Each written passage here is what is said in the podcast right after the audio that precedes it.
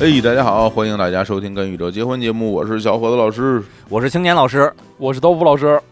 哎，这个今天大家看见封面啊，一定很高兴啊！哎，久违了啊，久违了，我们仨人同框是吧？真人出镜，嗯，真人出镜不是 P 的啊，是没合成啊这个啊，人不是 P 的啊，字儿都是 P 的啊，不不，字儿也不是 P 的字字儿不是 P 字儿真的字看起来特特别特别像 P 的是吧？有一点哎儿啊。啊，尤其是那个我身边那个书那个书字，还还是彩色的，是吧？对跟我们这 logo 感觉都都是都放放上去的，有有这个层那个层，但实际上不是啊，实际上是是真实的。哎，这也是我们今天上午啊，我们姐儿仨一起啊，莅临了北京二零二一年这个书市。是吧？哎然后呢，到了下午呢，呃，各自回家了嗯啊，各自回家，然后各自己在自己家里边儿还是远程的来给大家录制这期节目，是吧？嗯对还是为证这个家里家里家里舒服，家里舒服，对群雄割据。对 军军阀式军阀式的这个录音啊，军阀式把自己比喻成了什么？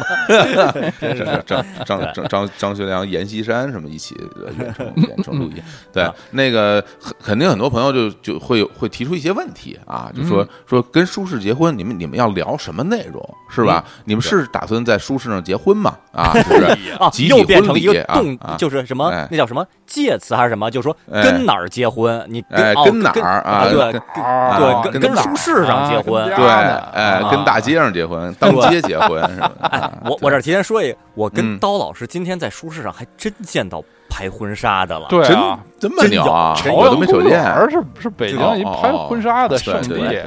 对所以给大家这现在说说，我先点个题，今天我们要聊什么？是不是，金老师？对，嗯这我们这期呢就是跟舒适结婚。哎哎，这儿说起来呢，我们一直觉得啊舒适啊，不就是舒适吗？啊，或者就这么说吧，在之前的《跟宇宙结婚》节目里边，我觉得呃，我们三个主播加起来提到舒适的次数。很有可能在十五次以上，呃，比如说，对我们之前买某盘磁带，什么买买什么音像制品，买什么海报，是吧？我们之前聊跟海报结婚的时候也提到过，然后对买到什么划算的东西，或者某次难忘的回忆，经常出现一句话，就是哎，这是那年我在书市上，哎，那年我跟我妈在书市上，那年我们几个一起跟梁总在书市上，老说这么一句话。我、嗯我们一直觉得这个话说出来特别自然，但的确呢，可能是也对于咱们更广泛的听众群体呢，可能啊也不是特别体贴，因为可能有的朋友一听说说那那个活动有那么舒适吗？啊，哎。对，是不是就躺在吊床上就很舒对，很舒服啊，就嗯抱着个抱枕，有那么舒适吗？啊，其实不不是这那两个字啊，我们说的这个舒适呢，是书籍的书，市场的市，哎，是这个舒适。但是就算是这个舒适吧，有可能啊，我们心中的画面那个舒适，可能跟有些听众想的就不是一个画面感的东西。对哎啊，是我我们说的这个舒适呢，呃，是北京舒适，北京舒适哎对，这北京舒适啊，呃，好像这种形式，呃，后来据我了解，不是在全国各地都有的一种普遍的一种形式。嗯，对，对可能有有的朋友就想的说，这个那不就是一个市场吗？不是哎卖花儿的、花鸟鱼虫的，是吧？卖轴承的，啊什么这种市场，对啊？对很常见嘛？卖书的市场，我们家那边那自由市场、小商品市场不都是卖书的吗？是吧？对，哎像小伙子老师在上海，据我了解，上海也有几个那会儿一说卖什么卖 DVD 的、卖书的，什么那么几个地对儿。对对对是像文文庙啊，哎，啊不文庙文是批发市场，对对对叫什么文化市场，对对对对，对文庙嗯这都很有名的。对就就每天都在那儿卖书，嗯是是，嗯然后北京什么现在好像这种什么图书批发市场也颇哎还有一些嘛甜水。园那啊，对对对，甜甜水园那边也有嘛。嗯对，这不你这这不就是就是书市吗？所以你们说去了书书籍市场，什么买东西这个事儿有什么新鲜的，或者说有有什么需要聊的呢？哎，嗯那我们我们一直经历的这个。北京的这个舒适啊，可能跟很多朋友想的就不一样。包括我们今天我们集体去观光、去体验啊、哎去体恤的这个舒适，那可能就是、哎对，嗯对，体恤主任。慰问，对，去慰问的这个舒适。团拜舒适，我天哪！啊对啊，也这这再再说又该舒适您喝茶了，对嗯 对，就就说这个呃，我们可以在本期好好跟大家聊一聊。那所以呢，我们本期这主题跟舒适结婚呢，那一方面呢就是介绍介绍，就是我们经历的这个舒适，它到底哎是怎样一种业态啊，怎样一哎种形态？对，另一方面呢，就是聊一聊我们。这几百年来跟北京书市有关的各种回忆啊，这是各种非常的怀旧、过时的，很多很多是无用的知识。对对对，对我们节目一向的主题嘛，过时而无用的知识。对我们小时候去的，跟家长去的那些古代的书市啊，是那那些呃，放到今天来说，没完全没有借鉴价值的 对回忆和故事。嗯我们这我们本期呢也践行这个我们一贯的理念，跟大家分享一下。行，那这个好那不不哎，对我们姐儿仨里边呢，这个整体来说啊，呃，稍微虚长一些的呢是刀老师，那想是。必想必刀老师呢比我们就更呃虚的见多识广一些，对，对不是虚头巴脑，听起来这太太太全是在电视上看的。都是听隔街坊小三儿说的。对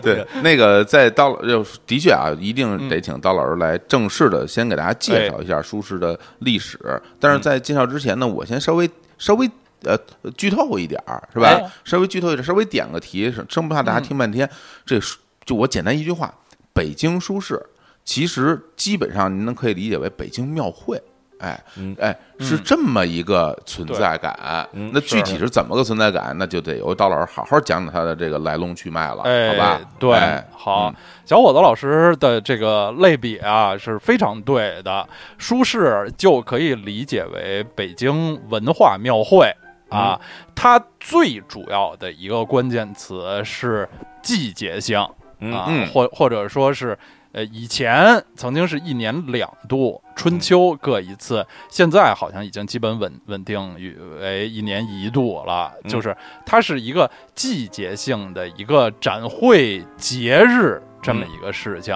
它嗯绝对不是永久的。北京的一个角落，一年三百六十五天都在那儿卖书，绝对不是这样的。它是一个事件啊，嗯英文说是一个 event 这么一嗯一个事件。啊，呃我看那标题上，咱们那个封面，咱们封面上后边那大展板上是北京 Book Fair，fair 啊 Fair，对是吧？fair 啊就是这种挺很是呃规模很大的展会，对啊或者说这个书市啊，我一句话总结就是书籍展销会，对哎书籍博览会，大家想一下什么广交会，它不是一年四季都在办的，对对对，是？吧？这包括哎世博会啊，什么园博会、各种博会、博览会，它都是啊、在特殊的时间当做一个大的，用日语来说，当做一个 event、一 event、event 是吧？那发音都这样的他只 event 来来办的。只是有在当年取了一个非常朴素的名字，叫嗯北京书市，实际上应该起的大一点儿，对，就好辨认了，叫书籍嘉年华是吧？哎，展销会嗯，太好了，嘉年华了，王思莹哎开。一一这个得说到展销会呢，其实还得呃关系到参展的这个双方，或者用咱们现在比较时髦的互联网词汇来说啊，是北京书市是一个 B to C 的展会，妈呀，太牛了！哎，对是对，是图书零售展销会，哎对，是呃摆摊儿的参展方，参展方当然都是一些单位、一些机构啊、嗯商家什么的，面对的是就是终端的零售用户读，者，对社会咱们老百姓读者，社会人士、社会闲散人士，它区别于北京每年有不止一次那种图书订货会。啊，对对。对，在在新国展、老国展以前那些就是图书的这个出版机构，其实主要是面向发行单位，那是嗯。B、B to B 的。哎对，可能在呃展会的最后一天、最后半天有一些零售的时段，但主要那不是不是卖给读者书的哎，那是大型的，就像。大型的，大家工作中参加的那种大型展会，对，而北京不说什么书市拉着车皮去，就您去了以后说您给我来一本儿，就商家是不卖的，你得都得是挤车皮的地儿这个，对。这都得是马季马季同志带加一皮包，对加一皮包哎带带带着两个这个工作人员一起是到那儿去跟人谈合作，然后到那儿啊，谈，最后的结果是签合同，而北京书市最后的结果是大家把书买你回拿家。对，是拿走，是这么一个零售的展会，它是季节性的，现在差不多稳定在每年一次，时间可能是十天半个月左右、啊嗯，这么呃，以前呢，曾经很长时间是每年两次，就叫春季书市、秋季书市啊，都是有朋对有朋友问啊，说这个书平时在书店不是就能买到吗？就对对何何苦你要再办这么一个大的展销会性质的呢？嗯我这儿说一个词啊，以前北京书市不叫北京书市，它有一个嗯更长的名称，哦叫北京特价书市。哎哎，这就说明它的价值所在是了。哎，它是是一个打折的，或者说在相当程度上很有可能能买到便宜书，对或者说文化出版物的一个展销会、一个博览会。对，这是它它的价值，这也是到今天为止它的，我觉得它的立命之本。否哎是是吧？否则大家就去那些图书批发市场，或者大家就就去各种的，咱们就说网购什么的都可以。是那这个书是它关键很有可能会有会有商家以各种的这个折扣和优惠，甚至是甚至啊早年间会以难以想象的这个优惠，在这个呃市场上来进行贩售。对，对当然这咱不能一概而论说一定会多便宜，但这是它的一个主旨吧，它主旨是是叫特价舒适。当年当然现在已经不是这个提法了，但当年是这个提法。所以对，这一直是舒适对于群众最主要、最大的卖点。哎那，我作为群众必须要问了，老说什么当年不当年的，那这舒适是从什么时候开始有的？啊哎，哪年开始啊？咱们现在好像在网上也查不到太具体的、太权威的说法，对吧？嗯嗯，啊，所以只能依靠这个岁数最大的人的回忆了。嗯这真的变成了口述历史。嗯我最早参加书市，差不多就是小学一年级，嗯，哦那那就是八八十，年代中期，哎，呃，一九八五年左右。哎，嗯在这儿就得牵扯到北京书市的几个传统的场地啊，嗯因为在传统上，北京书市是固定在呃几几个地方举办的，它有这个固定的场地，就跟什么慕尼黑啤酒节，其实每年都在那个那那块地方举行。北京书市早年在八十年代。八九十年代吧，我觉得，呃，固定的场地都是劳动人民文化宫，哎，嗯对，呃，所以大家那个对，就是如果上网去查的话，会查到北京书市早期一说在劳动人人民文化宫，但是大家会，大家啊上网查那些百科词条会查到一个资料啊，嗯说的是北京书市。呃，以（括号以前叫北京特价书市），是从一九九零年开始，哎，由北京市政府举办啊，在劳动人民文文化宫，大家可能就开始说说这刀老师也有记错的时候，刀老师怎么哦。可能在八十年代就去过书市呢？我这儿就提前说一点啊，就是那个定义跟我们这个口述的这个定义里边区别在于哪儿呢？在于主办单位可能是不一样的。对对啊啊，是这儿我在我这儿也这个搬弄一些我在网上查到的资料啊，嗯就是据说啊，在五十年代的时候，北京就已经有这种书店啊联合起来举办的这种特价书市了。啊、那会儿呢也在劳动人民文化文化宫，但是呢是。我们那会儿呢就呃呃就没有机会就就就没去，我们就是啊有有当时我事没去，当时我们没有去。对，啊。所以呢嗯，这刀老师呢还是比比较在我们几个里边比较早的，在八十年代先去了这个当时的北京特价书市，但当时主办方应该不是北京市政府主办的，所以所以就没有列入这个九零年开始的这个序列的这个列对哎这个年鉴里边啊。就刀老师继续介绍八十年代这版啊，嗯，这个劳动人民文化宫啊，是就是天安门东边那个这个一很很很美丽的一个公园的太庙啊。嗯大家一说这个紫禁城太庙。其实就是位于这个劳动人民文化宫里面，哎我们以前在节目里说过的雅尼哎紫禁城演出，嗯，什么的，也也历史上有过一些这种大型的所谓紫禁城演出，实际上都不是在现在咱们说的故宫博物院里面演的，都是在太庙啊。就是劳动人民文化宫里面演的。嗯其实劳动人民文化宫是一个非常漂亮的一公园儿，我每次就是外地来了朋友，我其实很推荐这个公园，嗯因为它的门票非常便宜，嗯呃，占地面积比故宫要小得多，但是里面太庙也有很大的院子，很气派的宫殿，嗯可以理解为一个迷你版的故宫。嗯，或者说，我觉得它其实就是一个皇家园林。在哎古代的时候，我觉得啊，对于皇帝来说，就这一片跟故宫什么的，就是它是一个整体。对对对，它是它是一部分，它是一部分故宫的一部分。只是咱们这个新中国建国以后，划出这部分，成为一个一个人民的公园，叫是劳动人民文化宫。中山公园，这个故宫西边的中山公园不其其实也是一部分对设计坛啊。对这个劳动人民文化宫是太庙。嗯，后来呢，建国以后就这个这个名字大家就可以听出来，劳动人民文化宫、嗯就是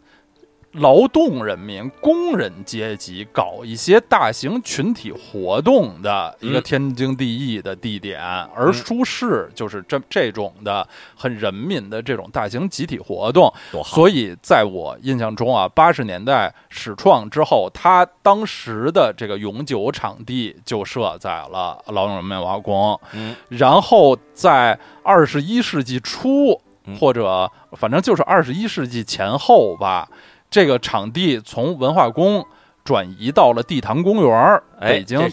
零二年，二零零二年从哦劳动人民文化宫转到了地坛。跟我记忆中差不多，哎，嗯也是就是北京天地日月四坛里面，呃，规模第二大的，也是北京北城挺挺著名的一个公园儿，地坛公园儿啊，里面有这个方泽坛啊，什么，其实也是以前皇家这个祭祀土地的这么一个一个皇家的园林。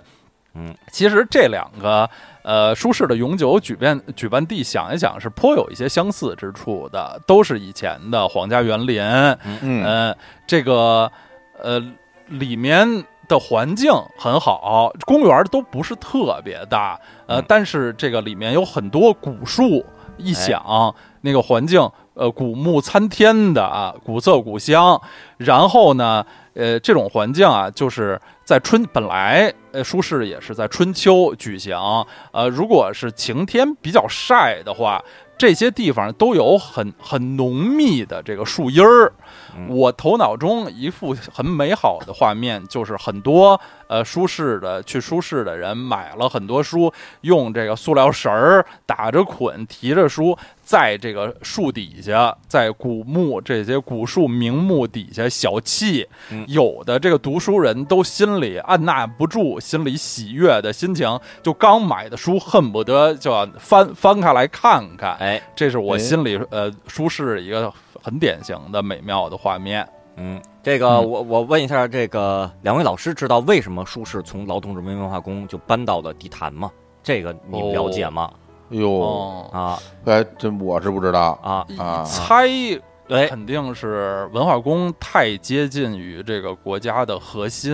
是不是安保方面对更对，更讲究一些？就是因为为这个舒适规模越来越大，这个参与人数越来越多，然后越来越热闹。但劳动人民文人劳动人民文化宫，它就紧挨着天安门，它跟天安门是隔壁，是邻居。是，然后它的正门是长安街，长安街。对，啊。然后就是金水桥，就是华表，所以所以这个在这么一个其实不，比如说咱们就不说别的，停车、停自行车、停停汽车自，行车，对那时候全是停自行车呃啊。当年停自行车，那如果嗯要停汽车什么的，这都是问题。就是是这个地方，大家逛公园好说，当成一个大型的展会。这种展销会性质的吧，终归是嗯不太方便，所以在零二年的时候就搬到了地坛。呃，哎但是呢，这个对于我们成长的这波人来说呢，劳动人民文化宫这个一代目的这个身，这个他这个地位啊特别高。但后来据我了解，他零二年搬到地坛以后，对于很多人来说，在他们心中，舒适名字全称叫地坛舒适。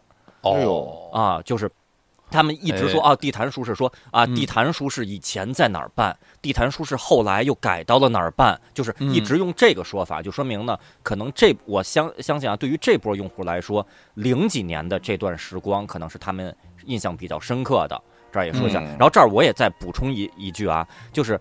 在零二年，北京书市从劳动人文劳动人民文化宫搬到 地坛之前，地坛也有书市，这个之后哦我在咱们集体的怀旧部分我会聊一下。地坛是有过书市的，我印象很深。我跟王强老师在我高中的时候，这肯定的，我高中肯定是九几年嘛，九七年、嗯九八年、九九年的时候，我们去过地坛书市，我还在地坛书上还有还会有一些回忆，呃，但那会儿也依然有劳动人民文化宫书市。我猜啊，当时的地坛书是可能主办单位可能可能不是嗯北京市政府，主办单位对，可能是别的一些这个出版机构，或者说其他嗯。一些发行机构主办的，所以当年的那个地坛书是没有列入这个正式的序列里边儿。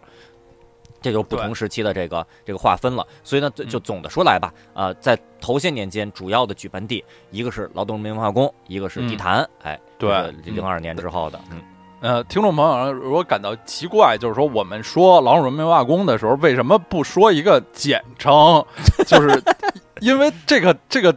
地方没有简称，它的全称是劳动人民文化宫，简称是劳动人民文化宫，就是是。它这这就是简称，它的简称其实不是文化宫，因为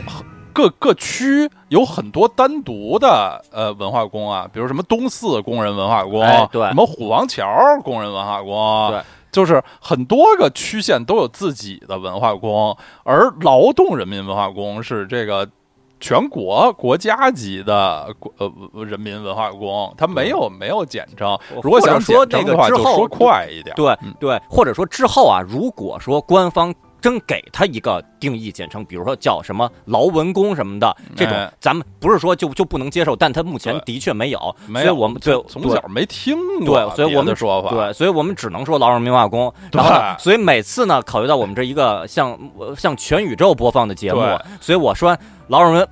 劳动人民文化宫就都得再顿一下。对，没关系，这我觉得啊不妨咱们就这么让大家记住这个名字，是吧？就好像那个大石烂儿一样，你不能，你没办法，对吧？对你就你就叫劳人文化宫就挺好。对 而且呢，这个地方呢，它是非常正正经是有文化的啊。嗯其他的那些各区的文化宫啊，基本上就等同于培训班和说相声的，是吧？对电影院，哎，那那都是不是对对是不一样啊。对，再说一个这这个简称啊，这个简称不太有的，就是东方明珠塔，其实好像是没有简称的。但呢哦，我曾经一直以为东方明珠塔简称为东珠塔，我也听说过这个说法。对，然后所以呃我就在相当长时间一直跟小伙子老师说说你在上海上大学，那你去过东珠塔没有？你那边的东珠塔。然后过了一段时间，就这都大学时间时期啊，嗯就零零零年代初，然后小伙子老师就就问我说，就说你为什么使用这么恶搞的称号？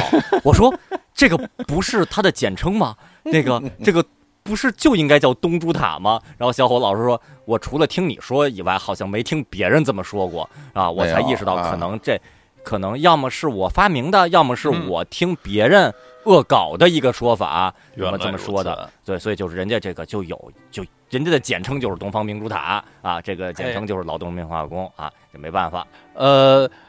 二零零几年在地坛，后来是什么时候正式搬到朝阳公园来的？你们知道吗？哎，这个地坛书市啊，这个很多啊市民口中的地坛书市，呃，最后一届是在二零一二年举办的，嗯，二零一二年举办差。不多。对，然后呢，这个书市啊，北京书市以前叫北京特价书市，后来简称为北京书市，后来就正式改名为北京书市啊。虽然很多人叫它地坛书市，在二零一二年举办，在地坛举办完最后一届以后，然后就停办了。呃，啊衰落了，就对对，它这个停办是因为衰落了。就是对对这个，这是一个挺挺离奇的事儿，就是呃，在二零一二年、一三年那会儿呢，因为受到网络以及盗版的冲击，对就舒适就就已经有点经营不下去的状态了，是所以二零一三年停办了。但是呢，市民还是有需求的，嗯于是北京非常有感情，对，有感情，所以呢，就是北京市政府联合各个出版发行机构，然后整个呢，在二零一四年重整旗鼓。二零一四年，北京书市正式搬到了朝阳公园儿。朝阳公园儿，哎，呦朝阳公园可是巨大，比对前两个举办地就大多了。是一个巨大巨大的公园儿，所以呢，这个朝阳公园书市，咱们单从场地上来说，可以认为是北京书市的三代目，一直嗯延续到、到了现在，延续到今天，延续到我们今天上午、中午、下午刚逛完的这个北京书市，这就是是三代目。所以这咱们就把相当于到此为止，把北京书市整个的这个它的历史严格介绍了一遍啊五十年代有一些呃。可能出版发行机构自己办的，但不是这种北京市政府组织的这种书市，小规模书市。八十年代呢开始呢，就是也是越来越红火。到了九零年，北京市政府在劳动人民文化宫举办北京特价书市，大家一听特价，那高兴了都去。到了零二年搬到地坛，然后呢改改名为北京书市，从地坛二到二零一二年，然后呢一三年停办，一四年到朝阳公园，这就是北京书市这个相当于展会。严格，对啊博览会的历史沿革，哎，嗯这是到到此为止。呃，咱不能说到此为止吧，到此为一个时间节点。我们到录节目的时候一个时间节点。那这个呃真正怀旧部分，那这个还是得请这个前辈呃老前辈给大家这个介绍介绍，还是得请出哎刀老师啊。是，呃，我对此啊也还是比较得意的。可能呃，我在我的同龄人里也是去书市非常早的，哦，有嗯就是小学一年级啊，差不多是呃就去过书市了。啊，这是为什么呢？啊，嗯其实还是我有一个近水楼台先得月的一个一个因素，一个方便啊，非常的自豪。就是我的母亲啊，老李老师，嗯，长期是在出版社工作啊，嗯哦，就是这后半辈子啊，就是在出版社工作，而呃八十年代的书市啊，呃或或者是就是整个初期初期的书市吧，它的参展方。呃，说白了就是摆摊儿的单位，谁在书市摆摊儿？呃，大部分都是出版社啊，各个的出版社。我妈作为出版社的员工，那时候他们同事是要排班儿，在书市自己出版社的摊位值班儿的啊，哦，就是帮忙进行这个销售嗯。活动。其实今天咱们在这个长公园书市啊，今天的书市有一会儿我们会说到，其实有一点复古，就是我们发现今天长公园书市好像有一多半儿的参展方都是出版社，哎啊，这个嗯出版单位，所以我们可以看到很多他们在从事售货员工作的人，一看都不专业。他们不是专业的销售人员，他们很多肯定是出版社的编辑、等等啊，这个创作人员、工作人员啊，哎就是他们代表自己出出版社来这个书市值班儿。我妈当时就是在好几届书市上在呃承担这个工作。我记得最初呢，他就是带着我一块儿去，他要在自己的这个出版社的摊位看摊儿，然后啊我可以自己在附近转一转，然后他休息的时候和和同事倒倒班儿的时候，带着我再去远处转一转。啊，我还以为说那个老李老师休息的时候呢，请刀老师帮着看一看摊儿。呀 啊哎呀，哦代表出版社进行一些销售活动。哎呀，这个孩子还是没有进行过这么这么小隆小重的。学生，一年级，任，去家里边都只能看什么小卖部什么的。啊哎呀，对对对，那这个很很大的国有的出版社，还是还是不能这样的。啊，然后就接着说这个话题啊，呃，因为参展单位都是一些出版社，而八十年代中期书市这个形式啊，好像刚刚恢复的时候，呃，全国各大的出版社得到这个消息是非常，大家都是非常当一回事儿的，很嗯欢欣鼓舞的。大北京首都嘛，呃，文化事业非常发达，能在北京劳人庙宫的这个书市有有摊位，有一个窗口，把自己的产品推荐给首都的这个读者，嗯，就是全国各大的出版社都很珍惜这个机会，嗯。所以当时的北京书市来参展、来摆摊儿的出版社，可不都是北京的出版社，哦，有很多全国各地的出版社。嗯其中对于我一个少年儿童来说，最最宝贵的，我印象最深的就是两家出版社，一家是中国少年儿童出版社，嗯这出版社在哪儿？在上海啊。哦哦，啊，中国少儿社在上海，嗯。然后另一家叫新蕾出版社，就是花蕾，徐永蕾的蕾。嗯新蕾出版社也是我我国曾经一家非常老牌著名的少儿出版社，在天津。哦。嗯啊，天津新蕾出版社，这都不是北京的出版社啊，嗯。就是他们都是专程从外地来北京文化宫书市摆摊儿，这他们这样就是对于我们这些小读者来说特别珍贵的是，就是他们出版社的很多书。平时在市面上的新华书店什么这些地儿是看不到的，哦，这也是就是早期呃书市对于读者的一个巨大的一个吸引力，可以说是就是最主要的两大吸引力，除了刚才说的特价这个因素之外，第二大就是书的品种的齐全。呃，品种特别多，特别广，然后有一些尖儿货啊，哦，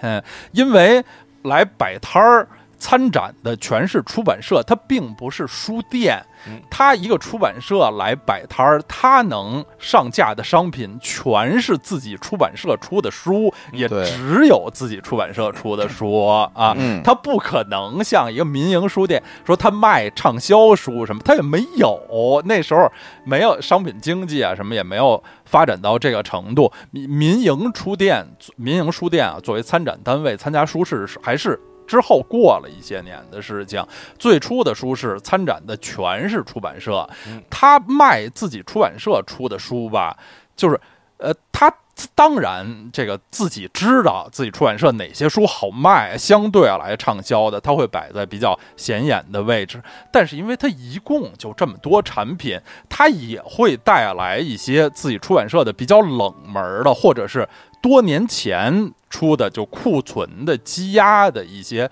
老书、旧书、冷门书。嗯而这些书呢，对于一些爱书人来说是更大的宝藏。嗯是平时在新华书店绝对买不到的。嗯，就相当于就是您平时在音像店里买的都是张学友、呃刘德华，是哎，买的是张信哲、周华健，哎，买的是苏慧伦、梁咏琪，都很正常。您到了书市。您就轻易的能在摊在摊位上买到乌奇不顾一切、何应达，据我所知，李是健富夸父追日，他们都是正规的出版物，但您在普通的音像店，它就是买不着。就是买不到，对，在啊书市上，哎，就就能买到，就这种感觉就是他们可能都是存在这个出版平时存在出版社的仓库里。对，然后书市嘛，就就我们要显得货比较多，嗯然后这些东西你存在仓库里，要不是永远卖不出去，那我们索性搬到书市上去碰碰运气去。哎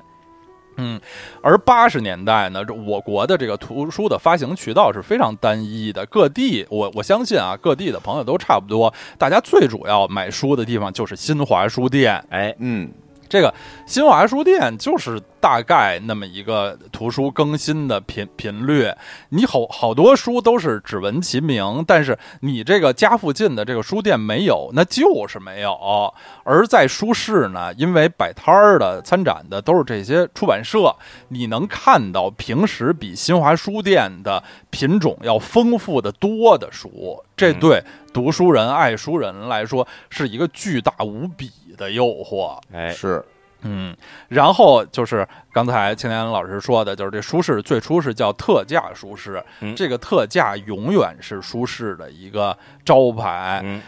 但是其实啊，呃，八十年代那时候，因为呃呃，人民群众收入都比较低，书图书的定价也比较低，嗯呃，利润的空间没有后来大。这个其实最初文化宫的书市的那些书，并没有后来书市发展到后来有一些，呃起码在表面上看着非常可吓人的折扣，一折半价，对，二折、三折、十块钱五本儿，对什么的。啊，最初在老人文化宫书市其实没有这样的价格，很多书也就是九折、八五折、八折什么的。但是呢，呃，那时候因为。本身这个书的定价也不太高，大家挣钱也不太高，能打个八折九折，那便宜点儿是点儿也不错。你平时在新华书店买，那一分钱也便宜不了，嗯在书市买总归是能便宜一些。嗯所以对读者还是有吸引力的嗯。这也就是一开始确定了书市的一个基调，就是它永远它要有这么一个参展参展方有。这么一个觉悟，就是我来的是特价书市，只要来，我这书一定得打点儿折。哎，绝对不可能。古往今来，我觉得这几十三十多年来，从来没见过这本书在书市按原价卖的。我我觉得好像没有这样的事儿见过，啊。如果这样的话，用一个日文的词儿，这就是这个参展单位的失格了。哎，就是嗯，当然你有可能啊，比如说进入网络时代。就是觉得网网上的价格比在书市现场买还便宜，这个是正常的。对这这是非常有可能的，，因为网上也它也在打折，它也是打折，就是不管网上打折怎么着，现场打折怎么着，谁高谁低，但书市肯定是打折的。就对它它原价什么三百五，什么一套画册什么的，它是不敢这么卖的。是，而且这个书刊这个价格啊，的确是，呃，至少在我这个呃买书的这个这些岁月里边儿，经历过几个不几个阶段啊，就是比如说我我上小学的时候，呃，大概那时候的书就是一般都是十块钱以下，就是嗯它很少超过十块钱。对后来等我们上中学的时候呢，这个书基本上就是二十块钱以下，有书就卖十二块多钱，有书卖十四块多钱啊，好像也是一个就是是比较普通的价价格了。然后当我上了大学之后再去买书，有很多书就卖二十多块钱，那个时候我就我无法接受，是我就觉得我买一本小说，你卖我二十四，就凭什么卖我那么贵？二十四一本书，心里边就接受不了，是吧？然后等再过一阵子就。有有一些什么什么进口书就卖一两百，我觉得都疯了，这帮人对就是啊，但是对这个就是图书的价格真是水涨船高啊！这是在那八十年代那年，我相信几那时候几块钱的书都是啊，当然了，这个一块钱哈，对啊，一块钱。然后据我了解啊，在国际出版市场里边，中国的书籍的定价是偏低的，就是比比外国、比日本、比美国都要低。所以呢，在很多这国际友人看来啊，中国读者是一种比较幸福的状态，就是嗯哪怕小伙子老师描述的后来比较贵的那些定价，跟外国比，那是比外国人还是便宜不少。那是对对对，我们外国外国人买点什么教材都买不起，是特别美国那教材太贵了，啊后来都在那个亚亚马逊上买旧书。嗯，嗯，对，对嗯啊。好，刀老师这继续介绍八十年代，是啊，呃，就是八十年代啊，呃我特别喜悦的发现有书市这种事，我既能看到平时在新华书店看不到的更丰富的品类的书，而且又能打折，嗯那当然就是。对我小小孩，我那么小的小孩儿来说，那真真的是每年一两次的节日，嗯而且随着我年龄的增长啊，从看画书逐渐变成看字书，就是一年一年的，呃，这个书市，呃，真的就成为了我生活中的一个特别大的盼头，是我生活中呃这个是这种社会群体活动类的节日里头，我最盼望。最喜爱、最有感情的一个节日，哦我对北京书想市的嗯，感情比北京各种庙会的感情要深，大概一亿倍。绝绝对是，对对我第一次去庙会的时候都已经上高中了，然后去了以后一看，觉得这个怎么都都是一些假冒伪劣商品，对，都是一些对，啊还有一些妖言惑众的东西，都是什么呀？油炸冰激凌，它也不炸，它就裹个面皮，这是什么呀？这个是大大冷天儿的还特受罪啊。对，是哪像啊舒适又便宜有东西什么的，对啊每天次都能气气候也好，嗯啊，满载而归，就是春秋不冷不热的，在一个呃古木参天的这么一个老园林里头，嗯。呃，就是每次逛完都特别有这个幸福感。嗯，或者说嗯当时的舒适对于。因为我是从九十年代开始跟家里一起逛书市嘛，就当时书市在我心中的感觉，类似于现在的六幺八和双十一，就是大家现在说说要买什么大件儿，要不等等，等到这个电商购物节的时候，我没错，多买点太对了，啊。那会儿就是咱们最近呃想想看什么书，假设啊，假设当时说说这个呃《三体》特别火，那我等等等舒适的时候，我买它一套，就当时都都是有这种心情。绝对会，就舒适。便宜而且全乎，你在舒适能把一套买齐了，不像平常得一本一本凑哎什么的，就特别爽。嗯。在舒适永远能看到大家拿那个塑料绳儿嗯，用报纸啊或者那么那么一捆，以捆为单位提楞着嗯。买书，嗯。对，非常幸福。而且吧，我接着说那个呃出版社的话题，我想想到一个舒适一个特别珍贵的地方，因为它以出版社为单位来参展吧，会有一些比较冷门的小出版社。哦，那些小出版社，它可能在发行这方面做的不那么好，或者它本身它的那个专业那个品类就比较偏门儿，它的书在新华书店不太能买到。这个书市对他来说也是特别特别珍贵的窗口。以前啊，呃，我上中学，我上大学之后，我都呃为朋友呃执行过一些一些任务，就帮。就是帮别人买书，这个买的书呢，必须得到那个出版社的门市部或者叫读者服务部才能买得到。嗯不知道两位老师有没有这种经历？嗯。没有过啊。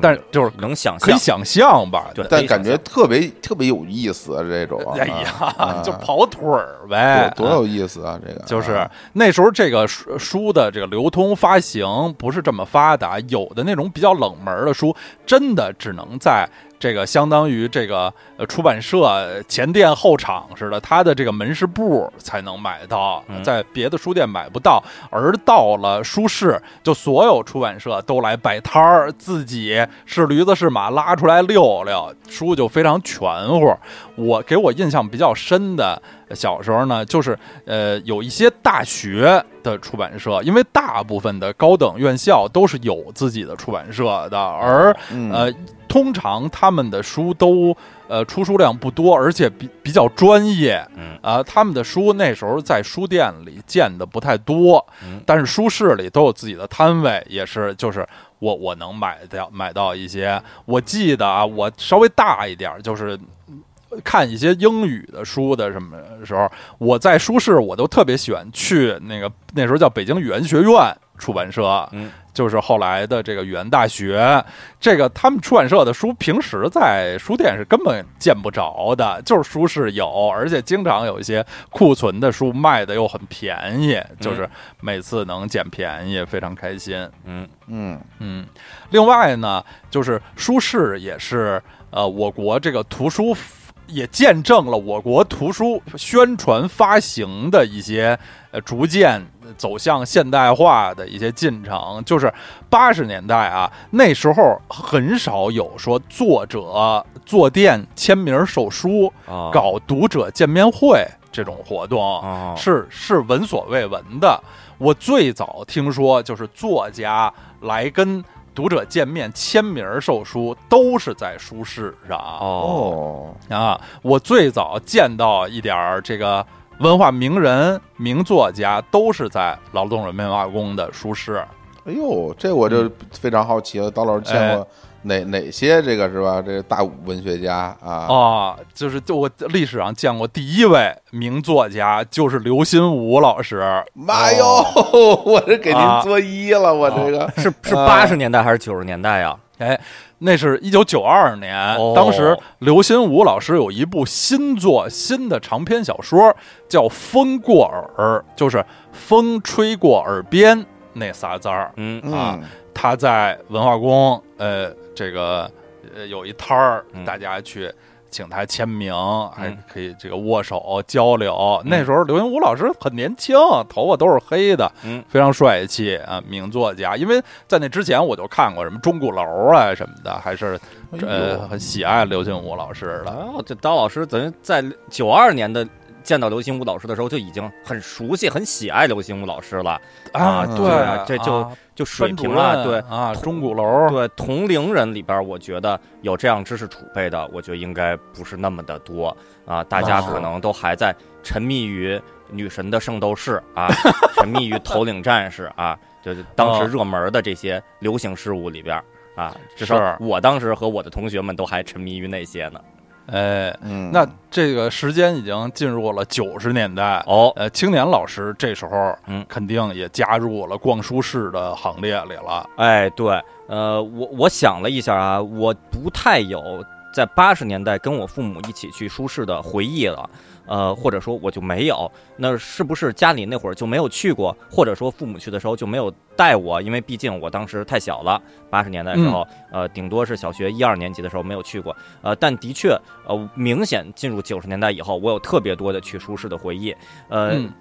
就是我感觉，呃，那会儿家里说的就是说去特价书市，去劳动人民文化宫特价书市，然后呢，哎。去书市，我感觉头几次去啊，印象特别深的是，每次都能满载而归，嗯，就是家里买了一大堆的书回来。对，然后我当时呢并不了解父母都买了哪些书，呃，因为都是字书嘛，我也不感兴趣，哎也也不太懂。但是我印象很深的是，我前几次前几次去书市啊，经常能买到便宜的打折的漫画，呃，我印象中就是颇有一些呃当年呃的一些机器猫的出版的这个漫画，放在今天来看啊，咱们可以认为是没有授权的版本，但它的哎。确是正规出版物，的确是我国的正规的出版社出的，嗯只是没有获得日本那边的授权，这是当时当时的这个历史现状了。呃，我颇买过可能那么成套的，呃，不是这个人民美术出版社出的，其他的版本的机器猫可能买过一两嗯套，呃，就印象特别深，特别高兴，也也是打了折的，而且是我之前没有看过的故事，呃，感觉上。还有一些可能买过一些画册，比如说我小时候喜欢汽车，买过一些嗯汽车有关的画册，买过这个变形金刚的漫画，我记得我这也在书市上买过，甚至我感觉在九十年代初期的时候，当时也是变形金刚比较火热的时候，我觉得在我印象特别深啊，在劳动人民文化宫颇有一些摊位就径直就直接开始卖变形金刚玩具了。哎，对，他就他就是不止卖书，就变形金刚玩具，而当然了，有很多也是没有版权的盗版的，就挂在那儿一本儿一本儿的在那儿卖。然后而这儿可能也是因为进入九十年代了，啊、摊位就不再只是出版社了，就开始出现。就经销商摆摊儿的，呃，当年我也不知道是什么来头，就是有摊主嘛，在那儿摆着好多玩具啊，然后就有变形金刚。我当时就想买，我说，哎呀，想买个六六面兽，然后一看，哎呀，就算它它是不是比外边便宜，其实当那个我也不清楚，但它的确挺贵的，好几十块钱。那大家买嗯书来都是打一折两折，或者说什么多少钱一捆儿什么的，你买好几十块钱买个塑料玩具，没必要在书市上买。但的都没有买，但的确是。觉得就很向往吧，我至少能在书市上见到很多摊位在卖变形金刚，这事儿也、哎也特别高兴啊！这是就九十年代初期的心情吧。哎，嗯从青年老师说的就可以看出啊，进入九十年代，这个书市也逐渐呃发展了多种经营，不光是卖书了，也有卖别的的。我们以后当然会会说说到啊。小伙子老师第一次和书市的亲密接触是什么时候呢？哎呀，这个具体是哪年是吧？以我这个记忆力肯定是记不住了，哎，但但是一定是上小学的时候，因为它哦。是它有一个前后关联的一个小故事，啊哦跟大家简单分享一下。就是那个时候，因为我是一个这个爱书少年啊，嗯。就是我自己手里的钱都嗯就经常去那个学院里那个新华书店买书啊压岁钱买嗯买书，呃喜欢买书然后啊也也也爱上了看漫画什么的。后来嗯我我妈就说这个，哎呀，这个老去买书，要不然去书市看看吧，因为书市的东书便宜，说到那儿啊，说到那儿买去，然后就就带着我去去这书市了。去书市以后，我我印象很深，我在书市上买入了几个大本儿的漫画啊。哦现在一看这漫画都是同人作品了哦，啊，是什么呀？是呃孙悟空大战变形金刚。啊。啊哇啊啊，就是大开本的，特别大啊，彩的全彩的啊，嗯。就我觉得这带劲啊，这个。哦，然后呢，就买了几本，其实我我印象中应该挺贵的，我妈可能说这书不便宜啊，嗯。挺但是买买了几本挺高兴嗯，然后就回家了。回家之后也没买什么别的，然后呢，等过了几天，让我妈说说你上回那买那书啊，这个我认识一个朋友嗯。啊，那朋友是这这出版社的，哦然后我嗯。跟他一聊天，他说你喜欢，他送给你一堆漫画书，这给我拿回家了。嗯，然后我我通过这件事儿，我第一次知道了一个出版社叫叫文联出版社哦，呃，中国文联出版公司，嗯。啊，文联出版社，文联出版社送给我什么什么漫画呢？送过一套《银河列车九九九》，嗯啊，然后又送给我几本那个呃如来神如来神掌，哦是那个好像是黄玉郎画的。哦，港漫，港漫港牛漫哦啊，我都看呆了了。我说这个东西怎么那么奇怪呀？这画的都都这样，都是 非常硬派啊，特别硬派。港漫那是头一回看到接触这种港漫这种东西，所以这个也是，哎呀，我说这去一趟书市还有这么大的收获。其实这个应该是我呃人生中第一批正版的这个呃漫画图书的这个入账了。哦，那我这儿可以是文联对文联对出的嘛，嗯，嗯，我可以考证一下，呃，孙悟空大战变形金刚，大概啊，它最红火的时代是九零年、九一年左右，呃哦，就进入九二年的时候，呃，就已经进入头领战士的时代了，然后。哦，就就不太是大家在画同人的这个，因为孙悟空大战变形金刚大战的都是威震天什么的，对到对到头领战士以后已经都是萨克巨人了，所以就啊如果要出同人的话，也是其他内容，所以你那个应该是九零年、九一年左右，当然不排除。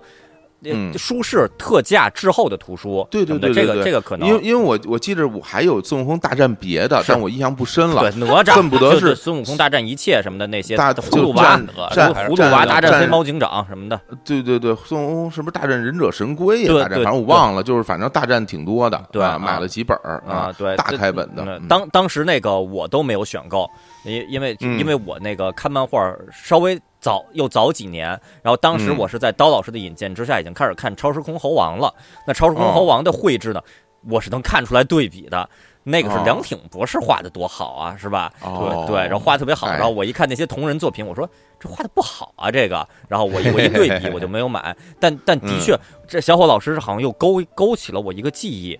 嗯我有一个单行本的《银河列车九九九》，是根据嗯后事事后考证啊，是根据那个《银河列车九九九》的一个剧场版，呃，改编成的那么一个单独的一集，跟那个跟漫画的那个版本是不一样的。对我那不能叫哦单行本，是单独的一本儿。那个好像在书市上，呃，我也买过。呃，就嗯。家里给我买过那么一本，肯定是在劳动人民化宫。我记得周围都是古树，然后我拿着那本哦《银河列车九九九》，呃，也是嗯。看来那哎个时期比较受欢迎的一个 IP。还真是，这反正是我这是我第一次出就是和舒适亲密接触的记忆了啊。，嗯，咱们差不多都是九，差不多九一年、九二年左右，在书市上买漫画，小朋友小孩儿买漫画买漫画，对。哎，嗯，但是我我我这儿也有一个问题啊，就是两位老师当时对舒适的心情一直是那么的美好吗？嗯反正定是挺美好，我是而且而且啊是越来越美好，其实啊挺美好的啊我我家就有过这个历史波折期，哎呦呃，因为呃，从光刚开始逛书市，比如说对于我来说，大概从九零年开始逛书市啊，或者说之前也有，我不知道，就是八十年代末九十年代初嘛，逛书市，书市一直是美好的代名词，每次家里都能买一堆书。嗯但是我有一次印象特别深，就是全家集体对书市失望，并且在书市上，在劳动人民化工里边，就就我觉得就差骂街的状态了，就特别特别失望。哦。那那个大概是九三年的某一次舒适啊，哦。呃，那为什么失望呢？是在书市上，是一本想买的书都没有买到。哦哦，可以啊。可以理解这种心情啊，啊。是是会有这种事儿了，对啊，就是那次书市，就那么我印象特别嗯。特别深，就是逛书市，一是就是就出现一一个现象，书的品类同质化非常严重，呃，各个书摊卖的书都差不多；二是价格打折打的非常的没有诚意，啊、九五折一类的，啊、三是书的品就是内容啊，那那些书也都。没有想买的，一看就都不想买。呃，对于字书呢，我肯定是这个不买的。那父母就买，父母就在那儿逛，一边逛一边说：“这都卖的些什么书啊？真是都什么破书，我不想买，就一本也不想买。”然后从头到尾逛到最后，那次书是我印象特别深，我全家只买了一本书，给我买了一本书，是嗯强行买的。买的是什么呢？买的是正版迪士尼引进的呃幺零一呃幺零幺斑点狗这本画册、嗯这本漫画书。呃，就是迪士尼在八十年代其实出了一批它这种这个呃，算是连环画大开本的连环画漫画书，全彩的，呃，挺大的，就是接近 A 4纸那么大吧，横着翻的，它不是竖着翻的，是横着翻的，里里包括什么小飞象啊，然后包括那个汽车的那个漫画，然后还有那个一零一斑点狗，还有好多呢，那是一个系列，那一系列我特别特别特别喜欢，在嗯在我幼儿园的时候，好像家里就给我买了，我都给翻烂了。然后就因为翻烂了，然后就就等于家里就那么一套嘛。于是后来呢，在那次九三年极度失望那次书市呢，发现有一个摊位又在卖那么几本儿，就当时的这个这个迪士尼引进的这个连环画的这个这画册。于是呢，我说，哎，这个一零一斑点狗我那本都烂了，要不然我就这个再买。再买一本儿，相相当于小伙子老师黄品源的这个真心专辑，又买了第二版、第三版，因为嗯听烂了一盘儿嘛，再买嗯第二盘儿、买第三盘儿是这个性质。于是买了那个，买了以后，全家在走出劳动人民劳动人民文化宫的时候，就集体就发出了感言，说这个书市啊，今年书市太差了啊、真是要不是强行买一个复刻版的《一零一斑点狗》的话，就一本书都买不到，太差了，太差了。就是当时我印象特别深。嗯然后呢，呃，以此为契机，我就注意到，可能从感觉后来逐渐吧，甚至到了九五年开始，就书市上就开始出现特别严重的同质化现象，对，就好多书摊卖的书都特别相似。哎，呃，我我感觉啊，大概是九五年某一次书市，我就在书市上，我就见到了一个词啊。呃，不止一个词，我感觉见到了两个词啊，一一那有一个词是在书上见到的，那个词叫做“黑镜头 ”，就出现各个书摊儿都摆着一本书，叫做 《黑镜头》啊，封面都是一些黑乎乎的画面，一些看着比较比较暴力的这个绝望的眼神儿，就是一些嗯那个、对对对对那些什么战场的，啊对对黑孩子那些照片呃，就是就是一些这个可能真是战争场面的一些照片儿，那种嗯画册、图集、黑镜头，各个书摊都在卖。我觉得怎么大家都在追求这个呀？然后可能又过了一段时间呢，在书市上就发现所有的书摊都在卖卖一一本书，书的名字叫做《厚黑学》。然后我说，我说这我说妈这个画面感哦，哎，我说这这是什么什么意思呀？这个形而上学，我就已经觉得很奇怪，是一个很奇怪的词汇了。当然，梁总说形式上看着跟上学似的，形而上学。这个厚黑学，你你到底有多厚啊？你到底有多黑呀？是吧？这个你到底是什么意思？我就觉得就看着都五迷三道的，就是我我就觉得舒适开始，我有一种感觉啊，书市是不是有点变味儿了？跟我刚开始去那种大家一捆儿一捆儿买便宜书的那个嗯心情就已经不太一样了。然后进而我就发现，感觉有那么一段时间，书市上的书就不是那么的便宜了。我印象挺深的，就是九十年代中期有一次跟我妈去书市，也是，然后我说我还是想买漫画，我妈说想买什么漫画，我说想买《龙珠》，我说如果看到便宜的《龙珠》，海南摄影美术出版社的《龙珠》那个成卷成卷卖的话，我我我想买买几卷，想买几套，就等于我提前跟我妈提出了诉求，我妈说行啊，这个喜欢，然后这书市上如果便宜的话，咱们就买。然后结果到了书市上，我就一个展位一个展位摊位就那儿看啊，搁这个书店那个书店的在那儿卖，然后就有龙珠在那儿卖，然后我妈就询价说这个怎么卖呀？然后那个店主说这个呃两块一一本儿，然后我妈问我说买吗？我说不买，我妈说怎么不买呀？我说这一分钱也没便宜，我说我为什么要在要在这儿买呀？失对格啊，对失格失对格了啊，然后然后我我妈说不打折，对，然后我妈说干脆不要活说。说你不是想要吗？我说我固然想要，但是家长的钱也不能这么乱花呀。对啊，在书市上，你就这几家摊位就不打折，你原价卖，这这这这对对对，绝不允许。然后呢，然后店主后来店主说说你要买的多的话，可以给你打九八折。哎啊呀，然后对，然后等于他还是体现了一点舒适的这个特性。然后我妈问我买吗？嗯我说不买。我说就是对，我说我可以去旧书摊儿，我可以买买便宜一点儿的，比如说什么八毛一本、一块一本的，翻的烂一些的，我不嗯会在书市上买这种九五折、九八折的这种的。然后就跟我就就跟我妈说不买了，就非常懂事啊，是一个懂事的孩子，所以嗯就是帅气，在这儿啊，我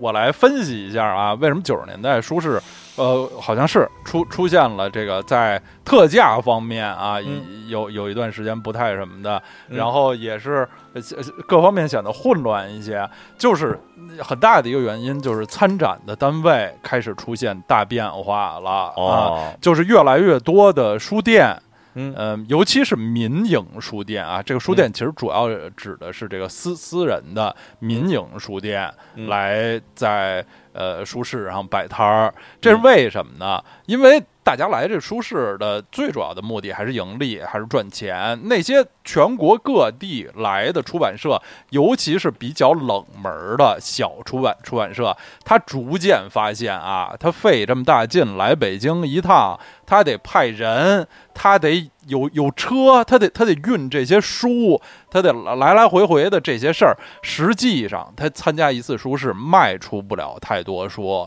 一次、两次、三次，人家就不来了。嗯，而书市这个这个摊位，书市要挣钱呀，这个摊摊位有摊位费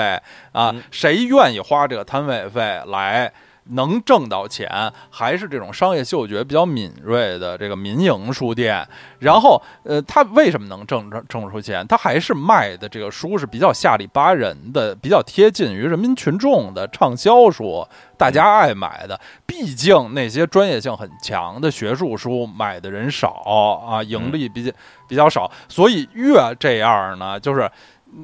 越来越多的书店，呃它就卖这个畅销书。它本身它也不是专业的出版机构，它本身也是它从各处进书，什么书都有。然后他发现最近几个月什么书卖的好，他当然在书市它最显著的位置来做广告，最什么的就主要是卖这几种书。然后就越来越这个书市出现了同质化的现象了。也算是这个一个鱼龙混杂的一个现状开始出现了。对，就就本身对，本身嗯八十年代末九十年代初呢，好像也是我国出版业呃比较野蛮生长的一个时期。嗯那那时候有一些那个很很狂野的这个出书，呃，就是我现在一想，很多那个时代的书的封面儿都跟之前之后感觉不太一样，就是嗯之前五六十年代的很多书吧，是非常的朴素，显得非常的老气，但是人朴素大方。有有一个，我和我妈在评论书的时候经常用的一个一个就是赞美的话，叫“一本儿是一本儿”。人出的那那那本书，那是一东西，人一本儿是一本儿，你在家放几十年，传给子孙后代，那是一东西。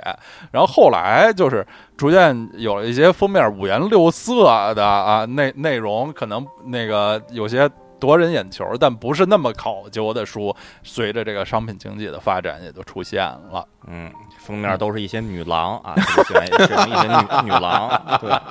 而且都是女郎，女郎都是那种画的女郎，是吧？哎，都不是啊照片儿，都是画的女郎，有的还写了呼啦的，是吧？就 那种啊，呃八十年代末那样的多，然后进入嗯后黑学那个时期，就一些感觉像 B 级电影儿女配角那种造型的女郎开始抠一个特别难看的图，抠的那边儿都锯齿，都抠不清楚，然后那那就比比比较次，反正就是这个在九十年代中期开始吧，就个我对舒适就开始。觉得也就是舒适也不是都好，也不是都好，呃，然后有过几次，家里全家说，哎，最近舒适又办了，要不要去？说，哎呀嗯，现在舒适不太行，就不去了。但是这个这个现状呢，持续了不是很久。从某个时期开始，我就再入再次的这个如饥似渴的投入到舒适的怀抱中了。哎呦，哎哎，这是为什么呢？从九十年代后期，舒适上开始大量出现打折的音像制品和，买不到的音像饰品，而我从九六年开始成为了一个听歌少年，哎，于是整个九十年代后期，舒适对于我来说。就已再次成为，甚至超越以往，成为一年一度的年度的盛事，成为继奥运会、世界杯和嘉年华这三大世界盛事。当然，嘉年华我不认为它是一个世界盛事，他自己说自己自己是一个世界盛事，或者说继奥运会、嘉年华和这个世博会三大世界盛事。当然，这也是世博会说自己是三大世界盛事，我也持质疑态度。以外，我又觉得北京的书市，不管是春季书市还是秋季书市，不管它是在哪儿举办的，成为一个特特别值得去的项目了，有音像制品了，我可以买磁带、买 CD 了。说他多种经营嘛，什么挣钱他就卖什么。哎，这九十年代逐渐这个。呃，卖磁带啊，嗯这磁带成了这卖的特别好的年轻人追捧的东西。舒适卖磁带的就越来越多，然后所以这个那会儿的到90舒适有 CD 了，对，或者咱们就这么说吧，从九十年代中后期开始，舒适已经不再是简单字面意意义上的舒适了，对，而是一个文化文化出版市场。是对啊，甚至除了这磁带、CD 音像制品、VCD，包括后来 DVD 啊什么的、啊，这些以外，各种只要跟文化有关的东西，越来越多的出现在书市上。比如说卖什么笔墨纸砚这种东西卖嗯。拼图的，拼图。拼图对是舒对。书是古往今来一个重要品类，对，拼就图对卖拼图这种，只要是文化出版的这种东西，甚至到后来啊，就出现各种什么文化创意小摆件儿，反正只要是文化的这种东西，就都在书市上卖了。那这个九十年代后期的跟舒适有关的这个音像制品的回忆，我这儿可就丰富起来了。那我这个，我先我先抛砖引玉吧，抛砖引玉。我先说一个大家比较熟悉的。就是我之前在跟李斯老师录的那个播客节目里边提到过的，其实之前在咱们结婚里节目里边我也提到过，就是我认为我在书市上买到过的最尖儿的一件物品，就是周华健的绝版专辑《永呃最后圆舞曲》的呃大陆的引进版《永远陪伴你》，哎，江苏音像出版社出版的这个 CD。那个我是只只闻其名啊，未见其盘。就是小伙子老师曾经跟我说过，在音像店见过，但后来也也也就没有了。呃，绝版的一张 CD 啊，我在书市上见到了，而且价格只有十块钱一张啊，所以我在书市上就是呃，当时在李斯老师那节目里边我也这个提到过嘛，就说我到那个老板的摊位那儿，我说，咦，我一看，我说永远陪伴你，周华健绝版的 CD，我过去我问老板，我说您这 CD 都多少钱呀？然后老板说十块钱一张啊，嗯那个都一样啊。然后我我我拿着那个林忆莲的在在那看，我说啊，这个这十块钱一张是吧？老板老板，对对对，十块钱一张。然后呢，然后我再把林忆莲的放下，拿起周华健的，我说这也十块是吧？老板说啊，对，都十块。然后我说那这个给我来两张，就是我生怕这个老板涨价，因为那个太珍贵了，就是在在那个时代能在书市上。见到已经绝版的，在外边音像店买不到的 CD，而且价格很有可能是，是就是这惊人的低，因为可能那是一些音像店在清仓，呃，或者说一些这个批发商在清仓的这么一个处理啊、嗯他们也不知道它真正的市市场的价值是多少，它在人民群众心中的价值是多少，所以那是我一个特别美好的回忆，就舒适能买到这样的物品，啊但是也不是说一定能买到啊，那个。我印象还是挺深的。那九八年有一次跟我妈去劳动人民文化宫书市，我跟我妈提出一个诉求，就是今次在这个书市上，我要买一件音像制品。我说妈，你也帮我寻摸着点儿，看着点儿啊、我我怕我这个两只眼睛看不过来。嗯，我要我想买，我想买一个买一盘磁带。当然，如果呃那个磁带没有有 CD，它价格合理的话，我也想买。这个东西是什么呢？我想买电影《音乐之声》的原声唱片啊，磁带也行，CD 也行啊，《音乐之声》的这个原声歌曲集，哎，《音乐之声》里边全是好歌啊，无数首好歌啊，嗯这个我非常想买。然后我我妈说这个封面长什么样啊？我说我我不知道，我不知道咱们这边引进的是什么样，但我知道这个外国一定是有的啊，音乐之声的那些歌，我想听。我妈说好，然后那次在劳动人民文化宫啊，从头到尾逛遍书市就没有见到，就是在书市上也没有找到，呃，但是最后还是买到了嗯一件商品，那个商品是什么呢？是音乐之声的全程录音录录音带磁带，哦，一共两对两对盘儿，白什么的全程对白，啊，不仅有对白，也有歌曲。对电白是中文对白还是原版对白？原版对白，英文对白，哦两盘儿磁带，每盘儿磁带六六十分钟，六十多分钟，恨不得、哦两盘儿磁带两个多钟头，A B 面儿，全程的对白，英文对白是给你集齐的，不仅有对白，也有歌，然后给你一个一个厚本儿的书，哦书里边儿是全程对白的中英文的这个对照。于是那个哦。标题其实是一个英语教学录音带，嗯。是你哦一边听磁带一边听着原版的英语的朗读，你一边看着英文的这个标注出来的这一行一行的话也还有标注的中文，是你学英语的，然后就买了，可能可能也打了折了，类似于什么八块钱一盘，两盘十五之类的买了，然后呢，我买回家以后吧。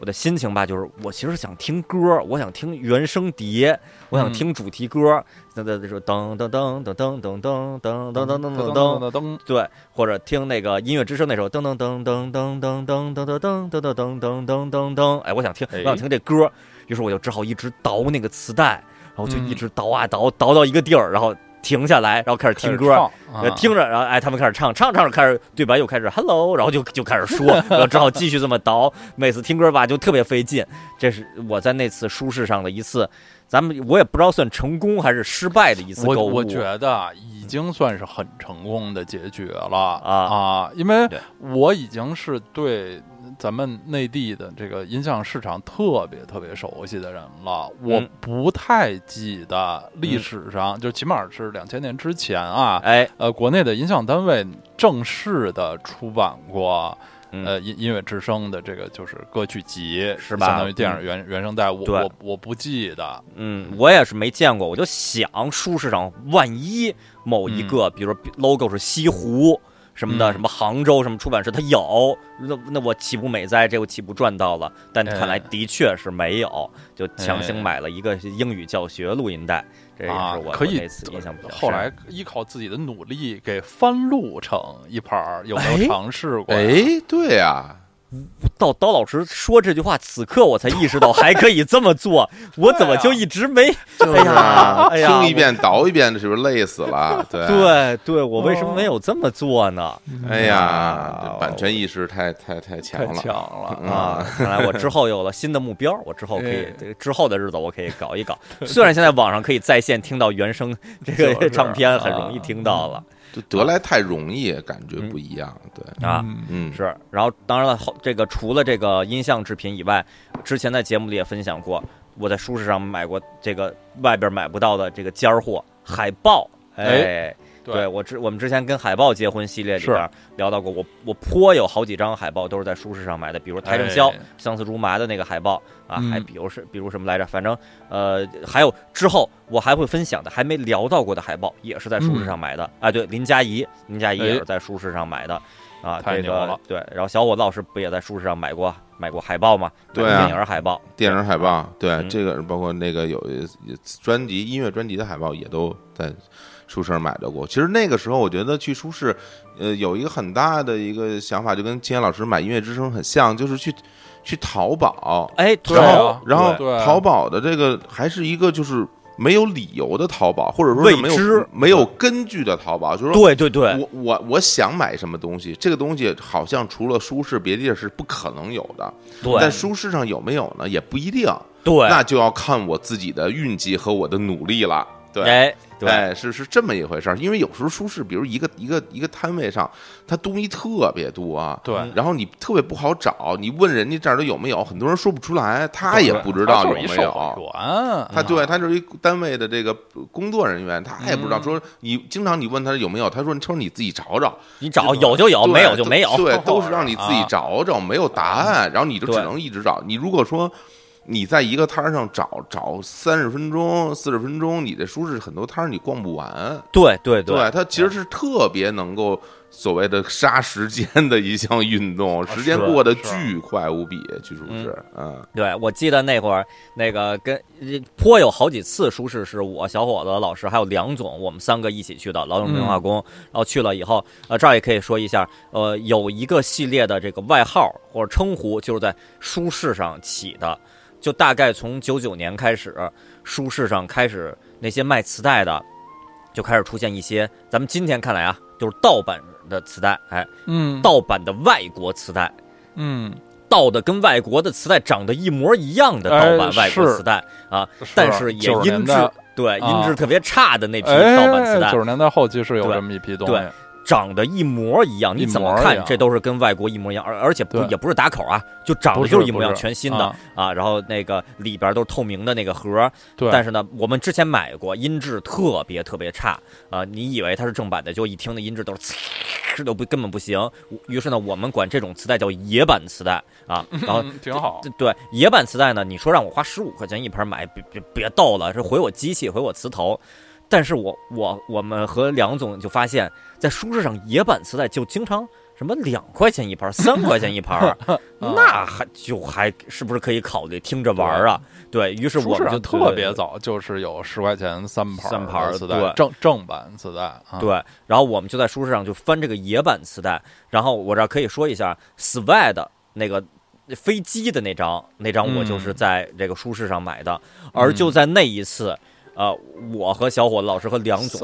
对？给这一系列磁带就开始起外号了。然后我说我说 Swed 这个大飞机我来一盘儿，然后小伙老师说我看这个大咖啡我要不要买一盘儿啊？这个大卡车要不要买一盘儿？这个大螃蟹要不要买一盘儿？然后我感觉啊，好像这一系列大什么什么这个外号，就是从舒适上那盘大飞机 Swed 的那个大飞机开始的，到今天为止我都管那盘磁带叫大飞机啊。挺好，对，其实到后来大咖啡它根本不大，它只是有咖啡，但是因为它这个跟大飞机、大卡车都混迹在一起，所以也都加了这个大字头。而我印象特别深，就书市有一个筐，筐里堆满了野版磁带，嗯这都不是整齐的一排一盘一盘那么摆在那儿的，是你得像翻衣服翻。翻什么打折的什么内衣那样，你在那儿抓，在那儿捞捞那些磁带，呃，就就嗯都是在书市上挑这个野版磁带大系列。啊这个这个大螃蟹真的挺大的啊，大螃蟹，这大螃蟹挺大啊大螃蟹就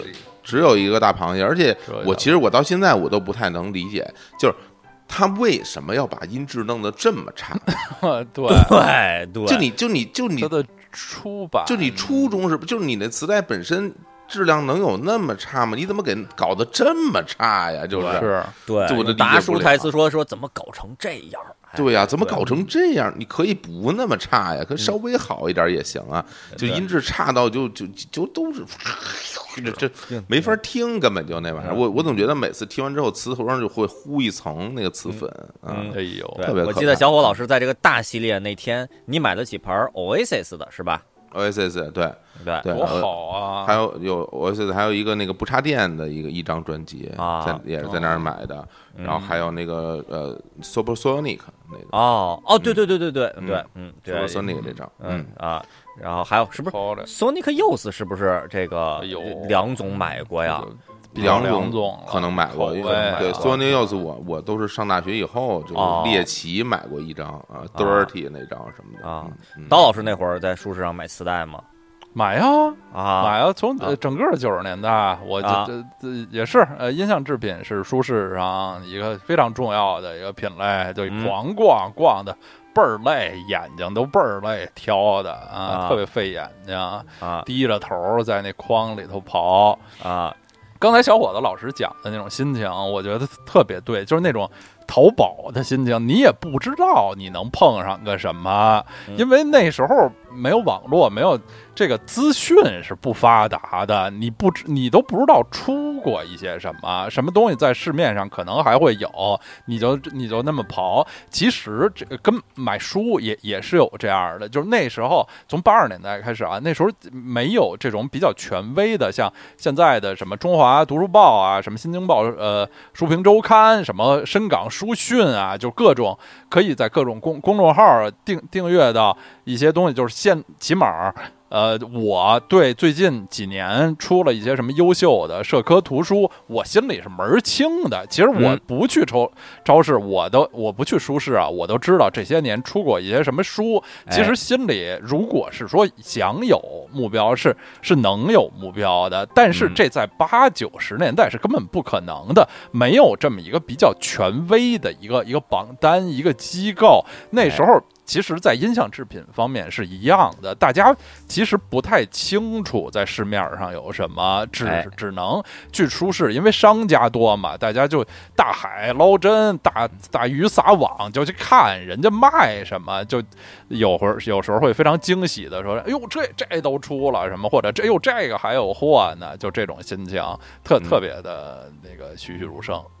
然后在书市上呢，我还见到到后来开始进入 CD 时代了啊，我还见到的一类出版物，这的确是在书市上，我就是算是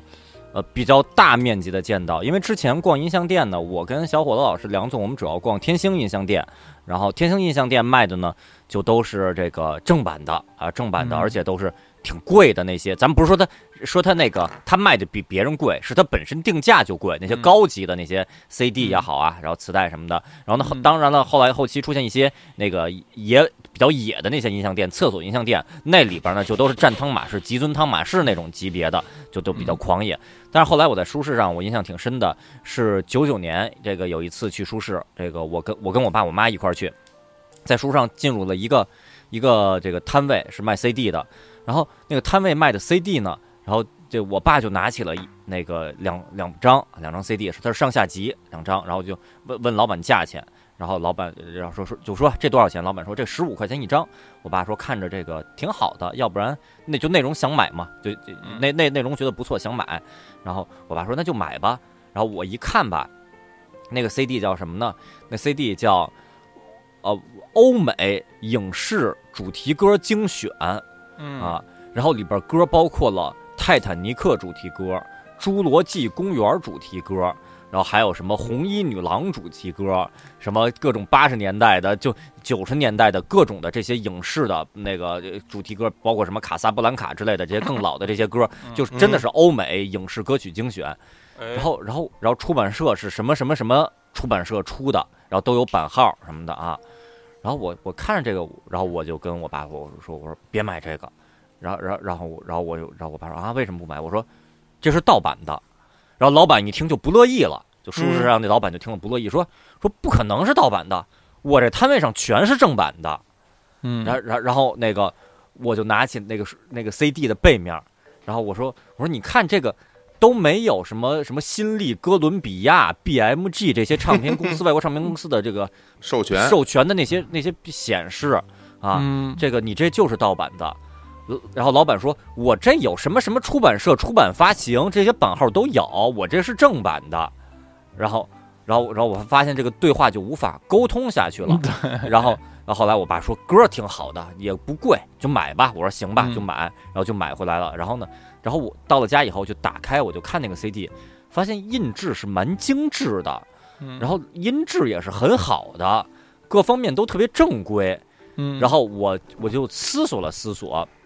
我说莫非这个是正版的？然后进而我在跟刀老师，我记得当时跟刀老师交流了一下，说说我说买了这个 CD 这是什么？然后刀老师当时好像就给出了一个结论，就是嗯它是没有版权的合法出版物。嗯，对啊对。对。对，就是我的定义，它是否正版盗版是基于它是否有海外唱片公司的授权，而老版的正版盗版是基于它是否是我国出版社正规的出版物，它是不是有有登记的？啊？是。所以呃就是这是我在书市上开始见到这种形式的这个音像制品。嗯。所以到今天为止呢，我觉得这种音像制品，你说它是正版还是盗版，都得看从什么维度来说了。对对啊。啊，嗯，就是在我心中啊，它是它还是盗版的，对其那实是啊。还是的啊。是盗版的，但是它也是能卖的，它是这个，嗯。咱不能说黑色地带吧，它是活在活在这个套装在套子里的人，活在阴影之下的人，而这种东西，我现在可以提前说。到今天为止，在书市上，这种这种音像制品依然是存在的。哎，对。今天我们还把玩了，对，真是把玩了把玩。嗯。所以这种也是我觉得算是舒适上的一个一个算是比较特殊的产物吧。当时的嗯好像那种针对发烧友的音像店里边不太不太卖这种，可能因为大家也都不会去选购。你想去去买张惠妹的那个什么那个本周强档主打星的这些。中学生可能不会特意去买一个什么欧美影视歌曲精选这种 CD，这种是比较针对市民的，对，不太一样，啊对，啊。然后到了这个九十年代，特别后期千禧千禧年时期，不知道两位老师有没有印象啊？嗯。书市上就开始出现 IT 产品了，哎，是吧？喽对。哎呦，进入了网络时代，对哎，我印象挺深的，就是在书市上就开始开始有有。游戏有电脑游戏卖了，光碟、电脑游戏、光碟，然后盘，与此与此与此对应的就是啊卖的最火的一一种一种东西，就是什么电脑报核定本儿，对对那种对，巨厚的那种东西，对，都在一起卖啊，一个嗯，白盒里头几张盘的对。对那种商品。啊，然后鼠标垫儿也开始在对对对书市上对对对对卖了。标对对对，我印象挺深的，就是我之前在节目里介绍过啊，就是跟嗯我妈在书市上，这个我印象特别深，是在地坛书市，绝对是九九九九年的时候在地坛，但是那会儿那会儿正正规的。那个书市还在劳动文化宫呢，所以地坛那个书市有可能是别的这个机构主办的。但九九年在地坛是有书市的，我跟我妈在书上花十块钱买了一个鼠标垫儿，我特别的，到后来我都觉得特别有点心疼，就是当年呀，就就没概念，觉得鼠标垫儿都特别贵。其实那破鼠标垫儿，我觉得真是可以当赠品的那种特别轻薄的鼠标垫儿，在书上花十块钱买的，还有在书市上那个获得了免费的网景浏览器，这是在悄悄话节目里边介绍过的，就是光盘呀，网景浏览器的光盘。那我印象中比较深深的是。呃，在九九年，我在书市上买了我人生中第一套正版的电脑游戏光盘。哦，哎哎，两位老师猜一猜是猜一猜是什么游戏，是多少钱买的那我我应该能猜得中，是啊吧？嗯啊？这个想必是《仙剑九八柔情版一个字都不差。哎呦，一个字是吗？对，啊《仙仙剑奇侠传》九八柔情版，我在我自己给自己啊写的这个我自己要参考的这个文本里边儿，我写的嗯就是九九年逗号《仙剑九八柔情版》，就我就这么写的。呃，两位老师猜猜猜一下价格。猜猜嗯，两位老师知道他当时的这款的市面标准定价是多少钱吗？我记得是几几十九，我记得几十八，嗯啊什么五十八之类的，是我这我它就在我手边放着呢，我瞥了一眼，它印在盒盒子上上边的市场定价是嗯，建议零售价一百三十八元，哎呀妈一百三十八元，对，那我猜你以这个五十九元的价格购入，哦，嗯，嗯，刀老师猜呢？这便宜啊，我猜以三十呃三十八，哦，啊，实际上没有这么便宜，我在对书市上是九十五元购入的。哎呀，差不多哎要就因为因为刚出一年嘛，就是时是吧？时间不长，九八柔情版在九九年的时候真是贵，正版，当年游戏都是大盒，其实就一光盘而已，对对对，巨大的一个大盒，显得里边装了两个板砖似的。虎皮，对嗯，而且那大盒里边也并没有很多的东西，就是一个盘一个说明书而已。它就有那么一个巨大的盒，然后卖的倍儿贵，然后嗯。但是一百三十八的卖九十五，对于当时的我来说，这已经打特别大的这折扣了。然后我跟我妈说：“我说你看上面印着呢，一百三十八，这摊位只要九十五。”我说：“哎呀，仙剑呀！我之前我都是借同学的，哎呀，这我自己也想要一个。”我妈说：“那喜欢买吧，九十五元啊，这个在嗯书市上买了仙剑。”这个非常好啊，啊这也没有没有这个钱老师，钱老师后来那个那那什么呃练疯狂练级玩的是这一版吗？对，我就玩的是这个啊，玩这一版啊，对啊，那个，因为那个时候，这个大家的 Windows 系统到了这个九八之后，嗯。原来的纯 DOS 版想玩已经很费劲了。对啊对。就是你你引导到 DOS 纯 DOS 系统里边折腾半天，其实挺是。费劲的。然后就直接运行在这个是吧 Windows 九八这个这个系统里边的这个版本是是最流行的。啊我，我还有那开场动画什么的对对对，而且加的。这原来原来我们玩的盗版都没声儿，对。啊，对对，有有一些盗版的版本没声儿，对。嗯而且九八柔情版还在系统的那个菜单界面上有很多优化，更而且而且我记得的设置九八瑞版有本说明书，有说明书，是有说说明书，上告诉你各种各种药什么的，嗯它的那对对个那个参数是吧？都有都有啊都有啊，这。都很好。对，嗯。所以这是我是九九年收的，然后另外嗯。我在那个大概零零年，在零零年我在书上还买过一个游戏，那个嗯游戏这个呃刀老师可能不太熟啊，嗯小伙子老师这个应该就比较熟悉。啊，那个游戏，我我给一个关这个这个关键词的这个提示吧，嗯跟这个速度有关。跟小伙速度有关，哎，猜猜买的那我太知道了，因为因为我当然后来也买了啊，这这这什么劲爆滑雪，对对，特别好玩，画面特别牛，啊音乐特别好听，当当当当当当当。当当当当当当当，那里边那个那个呃一秃子，两边有两个特别高头发那大高个儿那哎个对对对还有一小姑娘啊，对对对对啊，对每次摔一下，嗯，就摔上。对对对对，那啊咱们是多少钱买的呀？劲爆滑雪呃呃，哎呀，我觉得几十块钱吧。几十块钱是反正超过五十块钱，您肯定是五十往上，一百往下这么一区间。五十八或者六十八一类对，它不是特别便宜，但是也还行。然后那个塑料盒，这个塑料盒特别高级，那盒咱们俩都有，在家疯狂的玩把玩，疯狂特别好玩啊。嗯，那一直后来那个到了寒假寒暑假大学期间，到家里还要我去小伙子老师家里玩几盘劲爆滑雪，因为它它全称叫极速劲爆滑雪，是不是？哦。是吧？还还有极速两个字儿，好像是叫极速金毛滑雪。嗯，对，这也这也是舒舒适上购买的。因为对于对于九十年代后期，可能有的朋友就不太了解，那会儿一开始的游戏定价全是。一一往一百五走的，就《仙剑九八柔情版》定一百三十八，都是一个良心价了。我记得那会儿《绝音魔琴》是不是一百五十八，还是一百六十八什么的？对，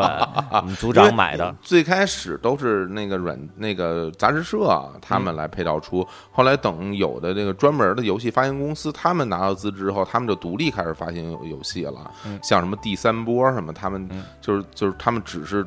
不再依托于这个杂志的版号来发行游戏。原来那些游戏都属于。杂志版号内的一个赠品，它哦，你说的是那个《心跳回忆》那种的，那种是那种，但是但是对于比如说什么《命令与征服》啊，什么三角洲啊那些那种大盒的那种，都是还是那个那个游戏公司自己发的。反正一开始据说定价一开始啊，我之前也看过一些资料，定价是参考海外定价，很多游戏比如说那个是在美国定多少美元，咱们这边又折折算一下，然后就定了一个。一一百八十八的定价，什么两百二十八之类的定价，就是特别贵。所以后来在书市上，我们能见到一些六十八的游戏，我们就会觉得这就很便宜了。所以在书市上就颇为买了一些。除除此以外，我在书市上买的正版的软体，还有那个杀毒软件。哎，对对对对，啊，那会儿我们买 KV 三千、刑天九八什么的，瑞星什么的，是吧？对，我买过正版瑞星，还送了我一小狮子啊，毛绒玩具，送给我一小狮子。哦，实体的是吧？实体的啊，现在在哪儿呢？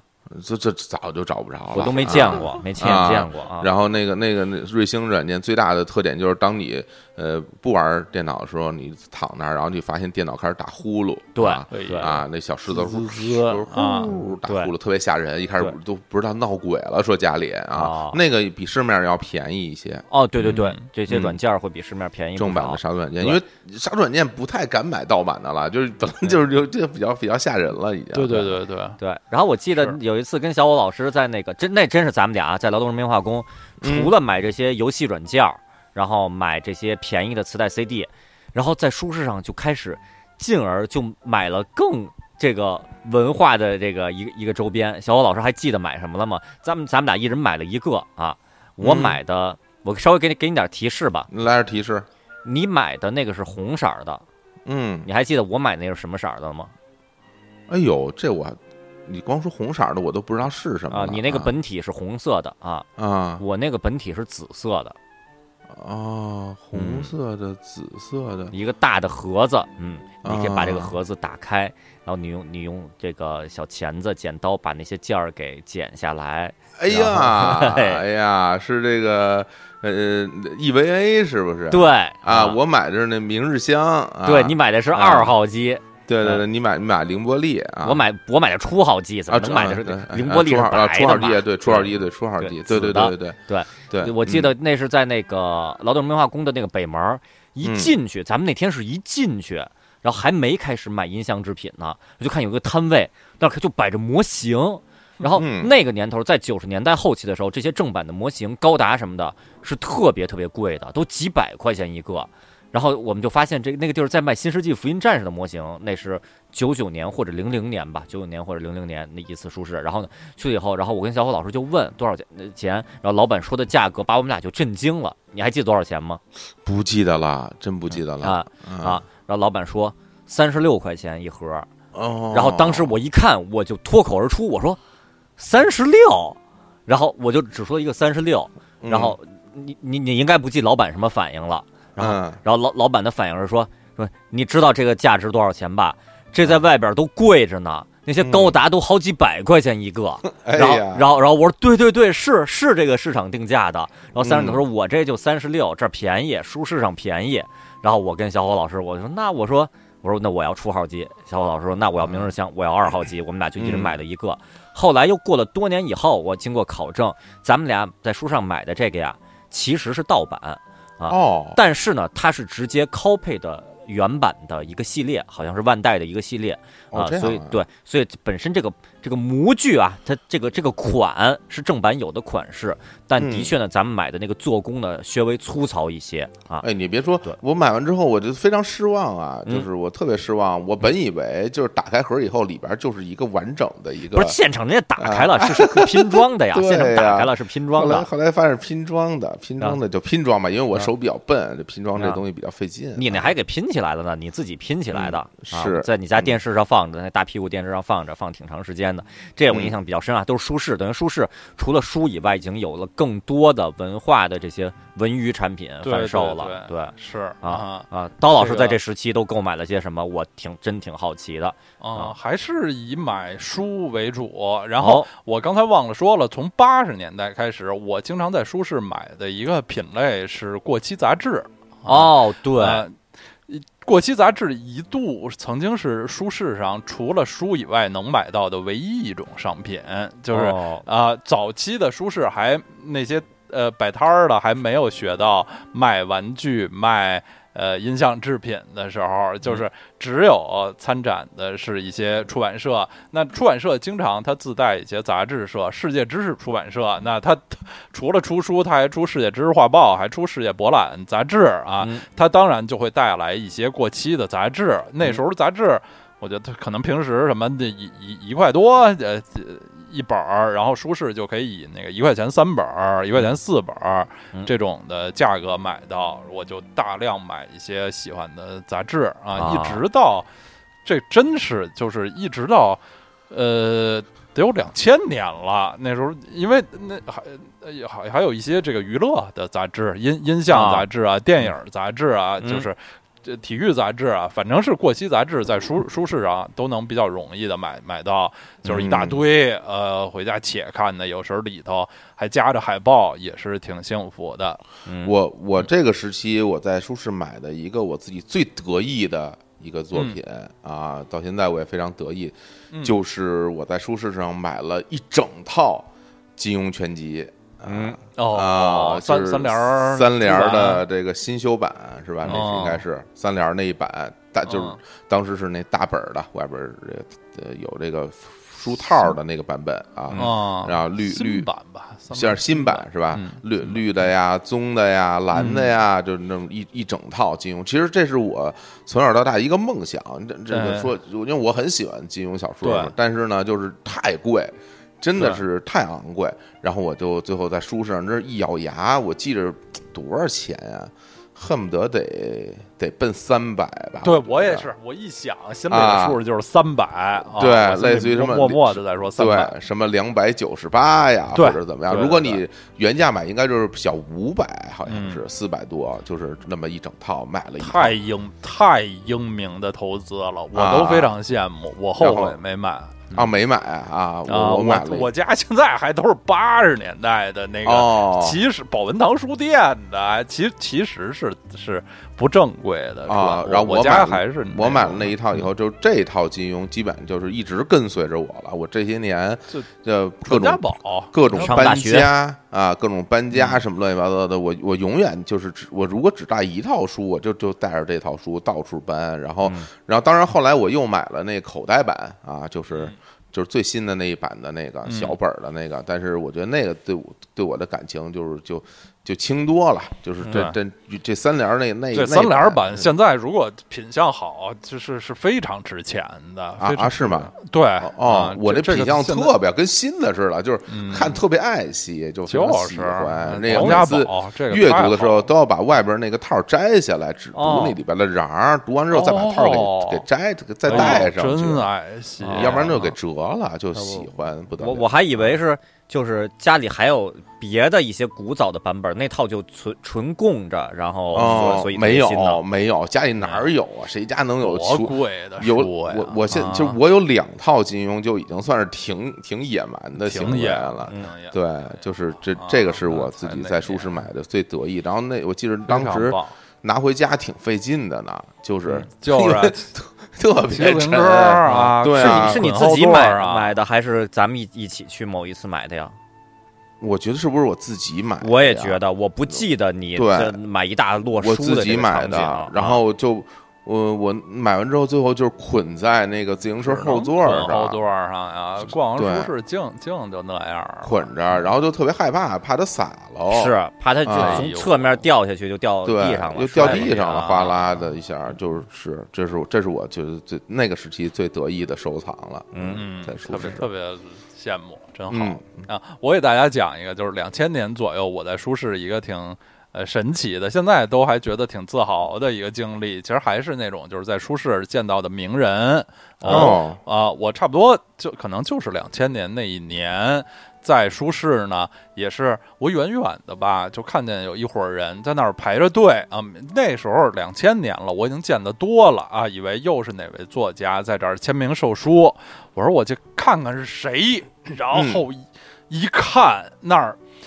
就就比这个一般的这个作家签名售书啊，都显得简陋。一般作家旁边得有个恨不得有个易拉宝什么的，海报什么的，有一些那个助理的工作人员。然后这位正在签名销售一个一个东西的这位老者呢，这旁边只有就是一个 A 4纸啊，或者是什么，就那么一个白纸，上面写着三个字儿“马跟马哦，我天儿哦！之前刀老师这个介绍过，说见过马跟马这个、哎这作者本人，就是在书市上是吧？在书市上，文化宫书市上见过。这这是，呃，细解释起来可能比较麻烦了。这这都有点像北京的一个那个民民间传说都。市传说了，都市传说啊，嗯北京的一个都市传说。其实这位冯老爷子是一位就是。呃呃，呃就是民间科学家，他自己发明了这么一种输入法，叫马根码。这个码就是那个密密码的码，编码的码，根是词根的根。嗯然后他就是宣传自己发明的这个，其实就是就是个软件儿了。然后他宣传的方式是在北京的呃。主要是环路边儿的，就是各大那个立交桥，哎，立交桥底下附近的那个那个墙上，嗯。画画上这个，首先是这仨字儿啊，马马跟马，然后就是啊，也也有别的传说吧，就是画什么其其他东西，就是好好像呃，我觉得应该可能他画的最主要的就是就是这三个字儿，很朴拙的这个谈不上书法的这个字体，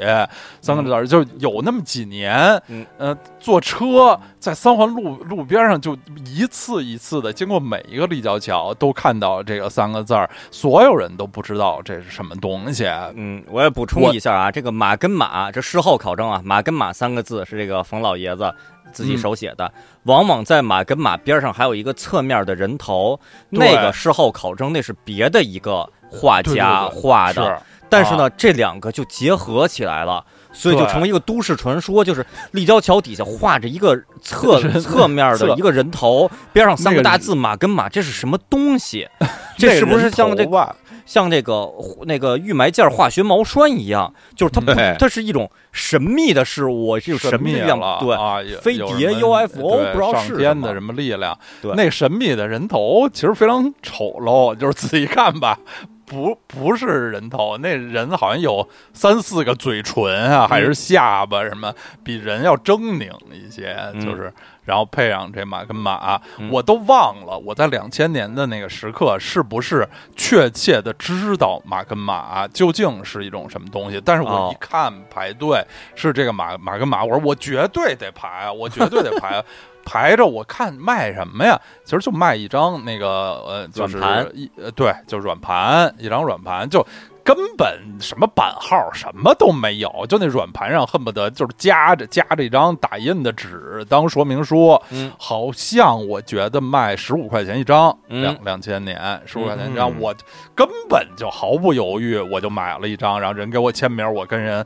握手，我特别。敬仰的说：“我说您太帅了。”然后老爷子很羞涩的笑了，说：“你这呃什么的不没有没有，太客气了什么的。我后来再也我根本就没有使过马跟马，嗯我完全不是为为我使，我就觉得这种这种执着的精神真是太帅了，就得嗯就得支持老爷子。嗯，嗯，马跟马当时的说法呢，也是就是这个老爷子的自己的解释，就是说，呃，五笔很难学，而这个拼音呢，考虑到有些老年人这个呃这个口音的问题，也是有困难的。我发明这个马跟马非常适合老年人学习的一个输入法，这是当时的一个一个宣传理念吧。啊，对，但但是这实际上的确也没有亲自用过，而且实际上关于这个马跟马的传说后来的解释，这些事儿我感觉也都是零几年随着网络的发展，逐渐也有一些好奇的记者采访，大家逐渐知道的，所以我也不不知道啊。当时在零零年左右的时候，刀老师在书市上见到马跟马的时候，哦，当时的人们是否都知道这一切到底是怎么回事儿？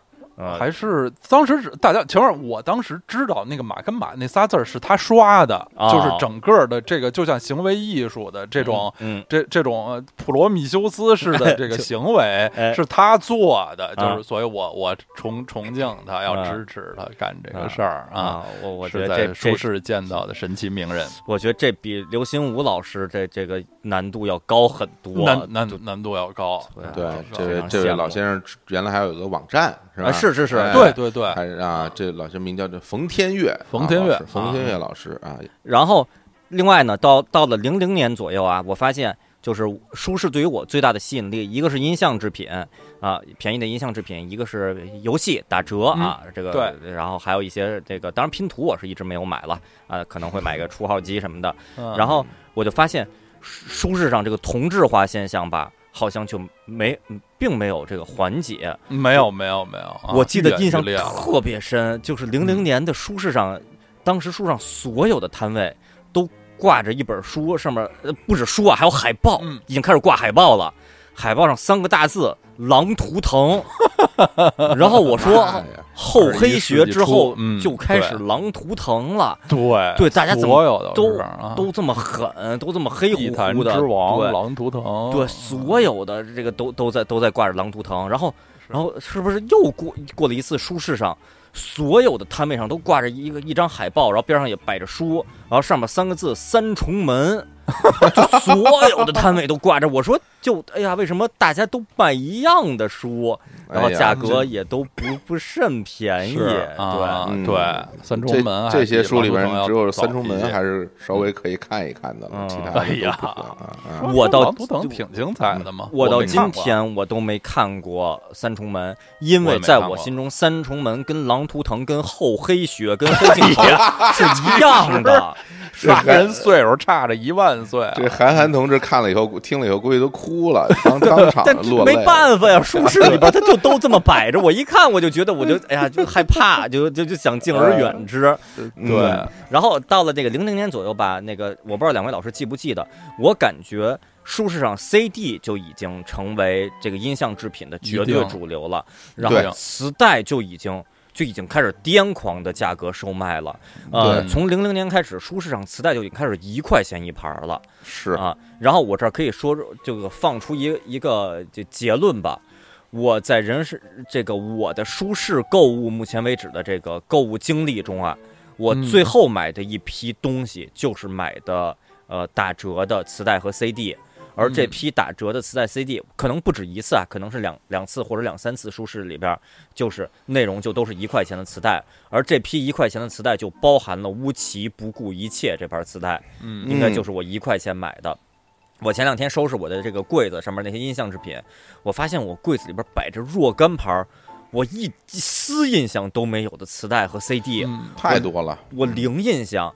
然后我我推测，我得出结论，就只可能是最后我在书市上啊买的那些便宜磁带 CD，、应该就是什么磁带一块钱，什么 CD 什么呃五块钱两张这种价格买来的。嗯买来以后就打开，然后看看看两眼就有，因为那些 CD 应该都是盗版的，肯定都是盗版的，嗯就这么看看封面。看歌词就塞进去了，我都怀疑我自己听没听过。呃，乌奇那盘儿我是过了特别多年以后，我才完整以以这个好奇心我才听过的，我当时都没有完整听过，就完全是因为看着便宜买，然后就反正是对，就就就那个时候他那个这些磁带，他不不单卖你，他是。的，比如十块钱多少个，还是什么？对它不是一块钱一个，你就就我就买一个不行，对不行，所以所以那时候就都得凑。我在这个凑的凑的过程中买过大量的奇怪的，怪的，嗯就比如说什么李慧敏的专辑啊，哦啊，什么什么啊什么杨采妮的啊，啊，就这些都是都是边上滑道儿那个侧面滑两道儿的那种对对对啊，对，那会儿书市上这种便宜的磁带吧，我我们几个就发现说，为什么在磁带侧面像是拿小刀在那个塑料和那个膜上划了两道啊啊对我是对我们就管这种叫滑道磁带啊，嗯就不知道为什么过，过多年以后，那个我有一个结论，我觉得这结论挺合理的啊，两位老师听听是不是这么回事儿啊？嗯就是你这些磁带，你要是便宜，你直接净值，你在在不管渠道什么渠道啊，舒适或者什么网络或者什么音像店里面，你便宜卖，有可能啊，上游的这个机构是不让你便宜卖的，嗯就人家是有自己定价的。于是呢，如果这个销售机构在侧面划两道的话，它可以管这，比如说叫叫什么残残次品，什么外包装破损，所以我打折卖，我是有个由头的。我回头我汇报的时候说那批包装出现破损，我不得不打折卖。我总之我给清仓卖掉了，就他能说说得过去，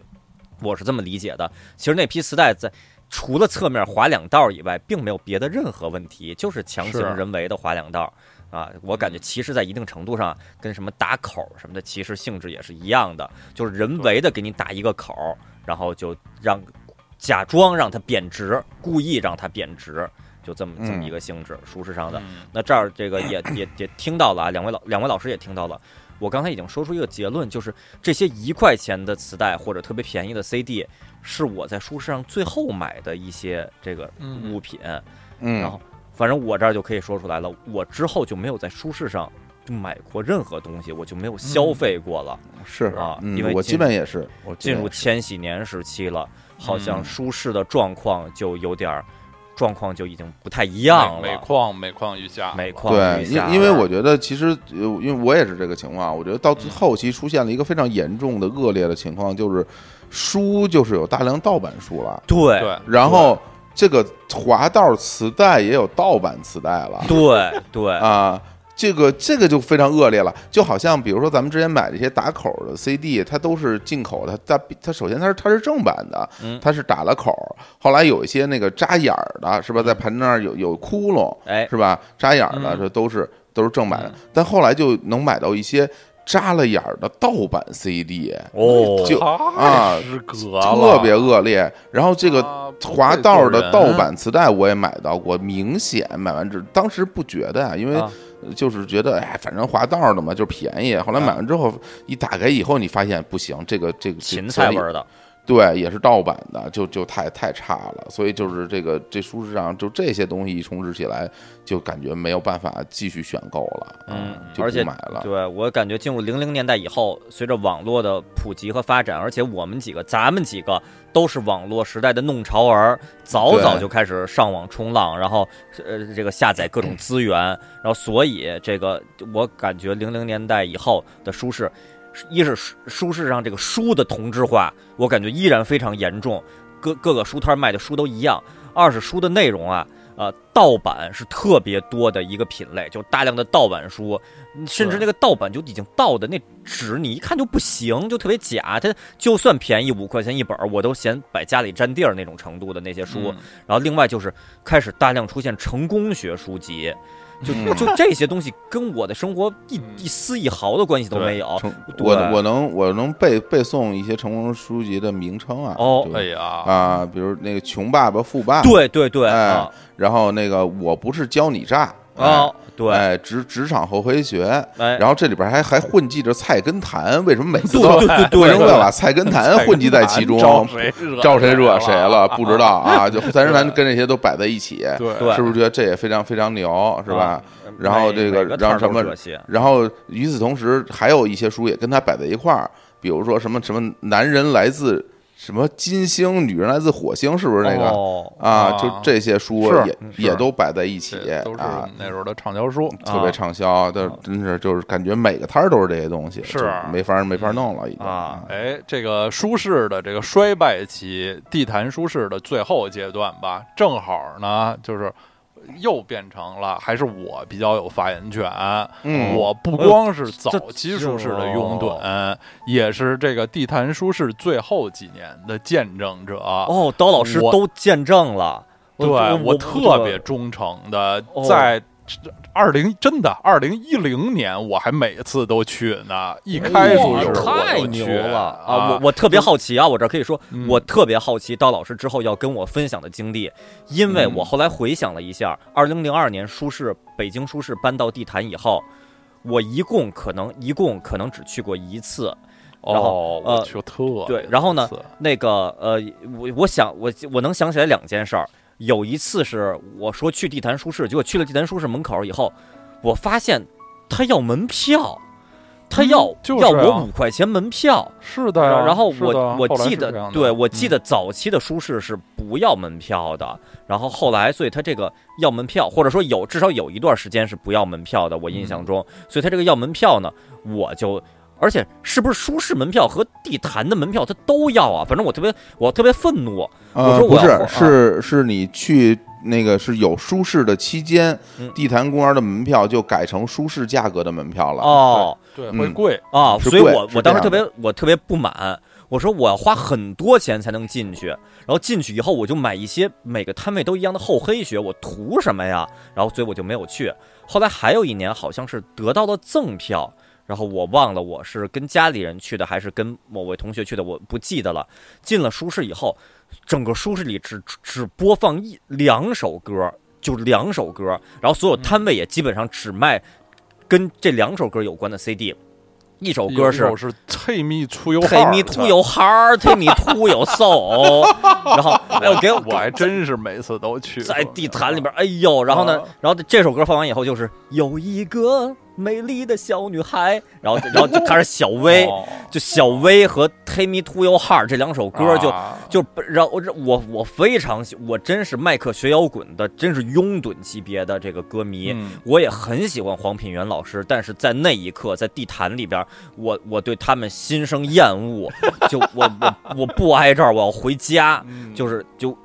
就是二零零几年的时候时时候，这个舒适就已经彻底就让我对他就就失望了。就书都长得一样，还都是盗版，还都是成功学，歌就只放两首。哎呀，就我就很很门票又贵，要不是有赠票的话，我真是我觉得我进去我得亏死了。所以之后我就再也没有去过舒适。我这儿可以说嗯直到今年，当然这是后话了啊。我听听刀老师给我介绍一下这个。我来给大家介绍一下，就是我在舒适的最后的苟延残喘的几年，我 我去消费一些什么啊？哦我为什么要去？当然，我最最主要的呃要去的那个，是因为我对这个这个节日这个活动太有感情。我从它一开始有，我就每次都去，已经完全形成了一个一个惯性。我我在心中非常柔软的地方，给舒适保留着一个一个圣坛，一个一个嗯空间，就是我对舒适特别有感情，我喜欢嗯在舒适里消费、买东西什么的。然后，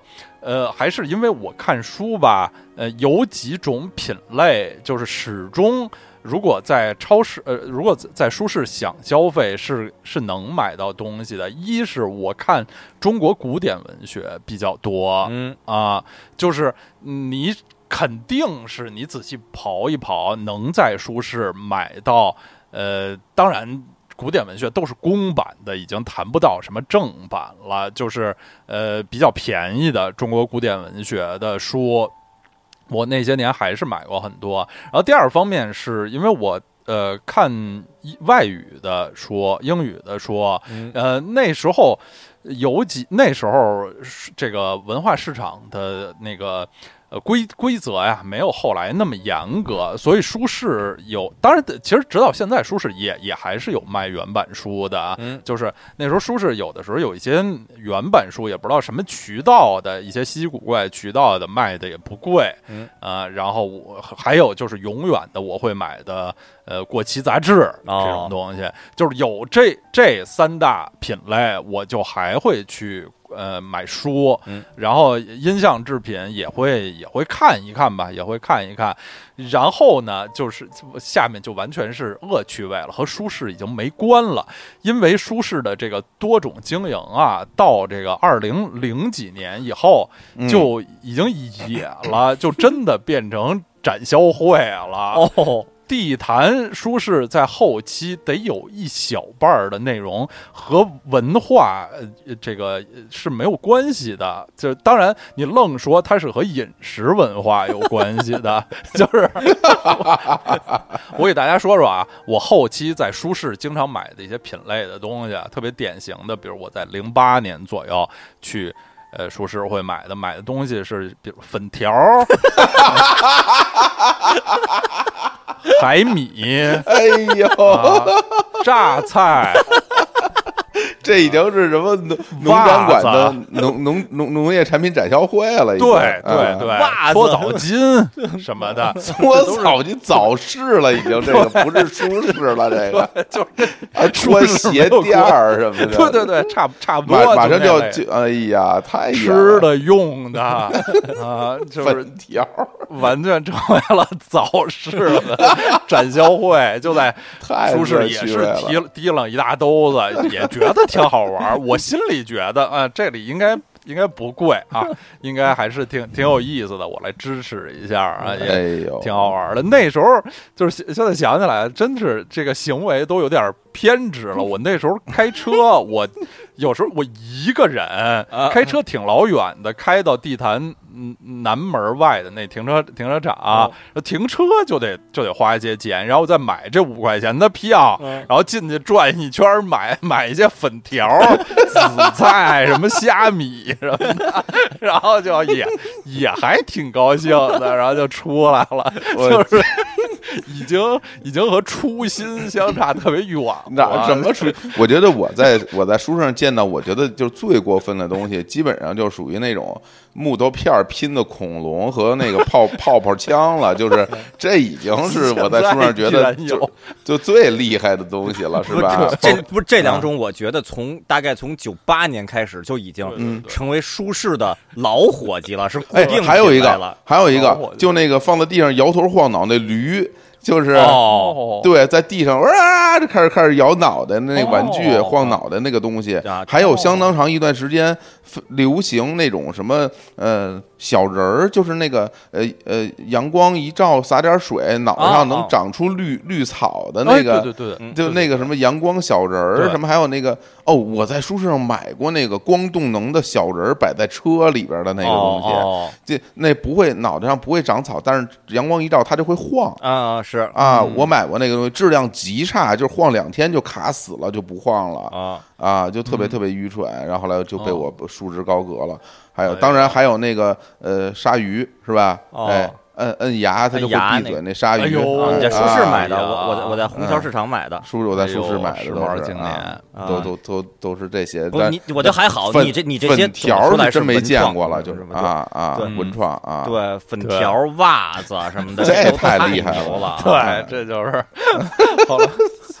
就这是是得关这这地儿啊，嗯因为地坛吧。呃，它是一个方形的公园儿，真正嗯。这个舒适摆摊儿的地儿，不会去到这个就是真正的这个祭坛啊，嗯这个方泽坛这个部分，就跟呃劳动文化宫的舒适绝绝对不会进入太庙广场，哎。都是旁边儿的这个空地院子，哎，过道里溜边儿的这些地方嗯。举办。地坛是一特方的公园儿，我有一次在地坛逛书市逛的，就傍晚了，就我找不着北了，就字面意思上，北京人常说的一句话，找不着北了。而且那次啊，我是一个跟一个朋友一块儿逛书市，这种俩人逛书市，一逛就丢，一逛就丢，因为大家一一挑书什么，一抬头人都没影儿了，所以我们是约的，比如什么四点半在地坛北门那个碰头儿，然后。我就只死活就是不不认识哪儿是哪儿，我觉得几边几边都一样。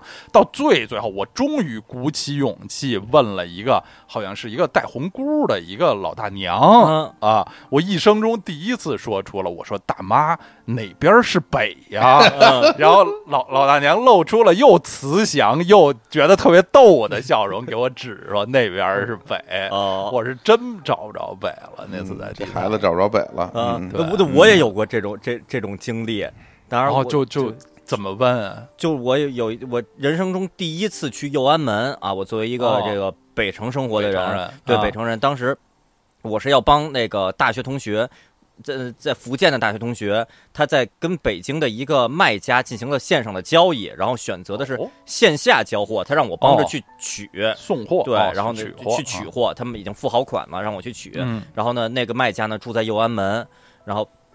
我就坐坐着公交，这个一转转转转转，最后到了右安门，嗯。一下车我没去过呀。然后我就、哦我就我就傻眼了，然后因为好像那个卖家跟我说的是什么，出了公交站再往南一百米有个什么类似于麦当劳，咱们在门口见，类似这样的。嗯，我一下车就傻了，我就我就问边上一老大爷，我说大爷、嗯哪儿是北呀？然后大大爷就给我指说，就特别不屑，就那边北呀。然后就说这你都不知道什么的，就然后然后我说哦好谢谢，然后对对我知道北，嗯然后等我就知道南了，然后我就去就交易交易完了。那就对，嗯就是像像我这还真是被鄙视了。刀老师这个被被老老大妈这个什么，对就还呵护了哎呀，羡慕呀！啊是，不错了。你要是问好你要是什么到什么三元桥啊、望京，你问人家南北，跟你说那可不好弄啊，对，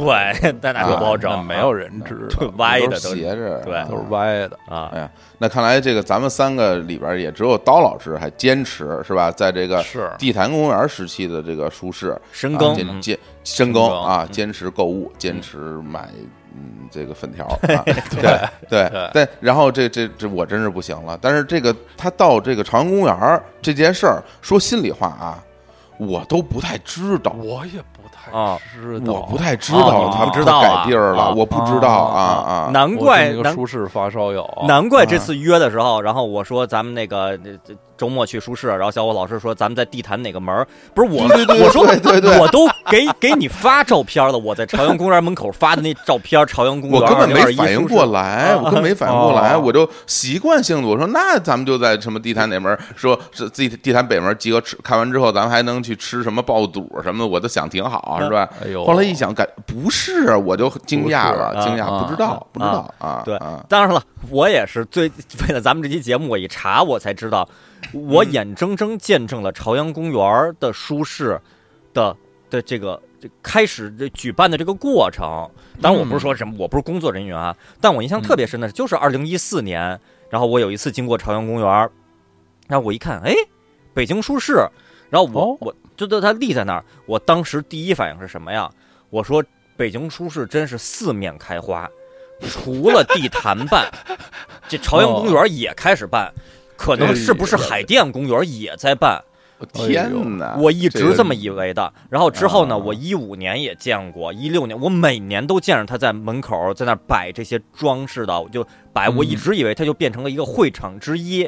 我直到咱们这次这次去嘛，我一查我才知道，哦，感情一四年开始，他已经就接过了下一棒，接过了一波，成为了取代地坛舒适的一个朝阳公园舒适啊，这我才知道。然后也嗯。也查了一下，好像是说这个呃朝阳公园书市的举办也是北京市政府和相关的这个出版机构为了嗯。这个满足市市民在精神这个需求方面的一些这诉求，对然后老品牌不能丢，不能丢，然后特意办的，然后而且也是要应对网络和盗版的这个冲击的这个大潮，也要努力做出一些改变。然后我也是查到一些，就据说啊，这个往年在因为朝阳公园地儿大，巨大的一个公园，巨大，有湖有环内最大的公园，有不止啊一个湖，有游乐园，有啊有森林，有有跑步的跑道，什么什么都有，就是里里边这特别全乎。所以呢，它里边除了舒适部分，也这几年会加入更多的互动体验区呀，各种这个区那个区的，包括什么亲子区，亲子对对对，力求在这个呃现场的体验上做得更好。这是我我嗯也是这几我最近查资料才知道，比如说好像一四年它就相当于舒适在一三年不是断了一年吗？一四年复活了，嗯在朝阳公园复活了。我查了一下，一四年还有一个民俗专区，会有民俗专家在现场给大家嗯普及民俗文化知识什么的。哎呦这我这我怎么不知道啊？这个是吧？就是我感觉可能他啊他们在宣传方面，当年可能还没还没铺的特别开啊肯定是啊。然后这也是我看了这些资料呢，加上我的确也是这个有些心痒，所以呢，今年这个一看又又举办了，是不是咱们这个姐儿仨？咱们这个再去看看，考察一下，慰问一下，对、啊这个今年的这个舒适现在到底变成什么样了？是。于是就有了我们这一次的体验，也就是本期节目我们这个最后一个环节、最后一部分，嗯。来向大家分享一下这个二零二一北京舒适朝阳公园舒适的这个对。这个逛后感，哎，哎玩的怎么样？嗯。对呃，那个那那个我我我我先说一个我的感受啊，呃，嗯。就是呃朝阳公园今年我逛的这个舒适，我感觉是进入零零年以后我逛的我最满意，我也最惊喜的一次书市啊。哎呀，评价太高，我评价非常高。呃，这次书市就像刀老师在之前在节目刚开始不久说的，就是参展单位，我感觉以出版社居多，对，所以它书籍同质化现象非常的呃非常轻微，几乎没有嗯书籍同质化的现象。每个摊位卖的书都是自己这家独有的，而且呢，书籍的内容，我感觉是这是不是时代发展了？就是人们已经过了会被那些畅销的成功学书籍所欺瞒的时代了。嗯卖的书，我就感觉普遍是正经书，哎哎是是吧？是就一看那些书名儿，就是有的是正经的科学知识，有的是人文知识、历史知识、嗯旅游知识、美食知识，都是正经的知识。然后各种的少儿图书也都是，我感觉如如果是说家里有孩子的话，真的能在书市上买到特别多。就是给给小孩儿看的各种画册呀，普及世界大千世界万物的那些知识的那些书籍都挺好的，而且都包装精美、印刷精美、设计精美，看着都是那么回事儿。一家一家摊位逛，我觉得就是我我跟这小伙老师就逛的时候就有一感觉啊，就是在随便一个摊位，随便拿起一本书，随便翻开一页，我们两个可能都会挺感兴趣。都觉得这个嗯知识是有用的，而且围绕嗯相关知识，我们翻几页以后，我们可能就能衍生做出好多期节目来，做出很多期播客节目来，就有有这种心得。。其实说实话，我现在就是思考一个问题，就是说，你要问我在哪儿能买到盗版书，我可能都说不出来。哦，是，哎哎，原来吧，就是买盗版书有一个特别好的一个场所，什么特别好，特别明显的一场所，不知道两位老师还记不记得，有人推着小推车，就是哦车啊，车嘛，是一个啊真的是个小推车啊，对是吧？嗯推着车上面买摆着一摞一摞书，全是盗版书，那那百分之百，对吧？包括地摊儿是吧？所谓地摊儿什么的，那都是盗版书对啊嗯。现在你要想买盗版书还不好买，我觉得嗯啊，不太不是好买不是那么容易啊。啊对也不知道谁有这样的需求，是我想买盗版书。对，反正现在书是这次一逛全是正版的，而且都很精美。然后呢，嗯另外呢，那个这次这这的确是我第一次逛到啊。当然，我查资料，前两年已经已经开始有了啊。这块儿我也不是说什么特意要做广告，但的确以孔夫子旧书网为代表的一些这个这个机构吧，有自己非常面积非常大的这个呃，展位，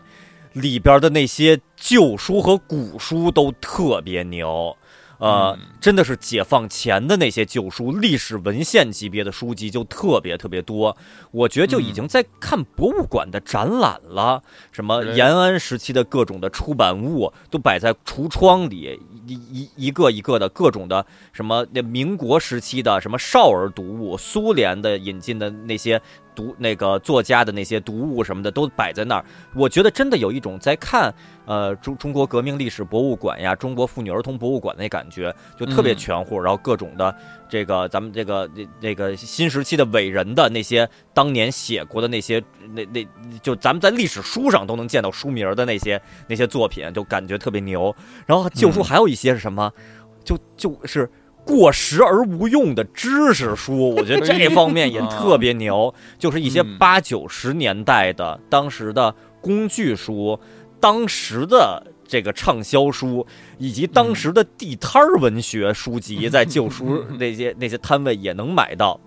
然后我这儿说说一个，说我这儿举几个例子吧。我跟小伙老师看了以后，就真的是忍忍俊不禁的那个书。咱们先说一个过时而无用的知识啊，就在那个这个孔夫子那旧旧书网上，那不不能叫旧书网了，那摊位上边，这儿这一本我拍了照了，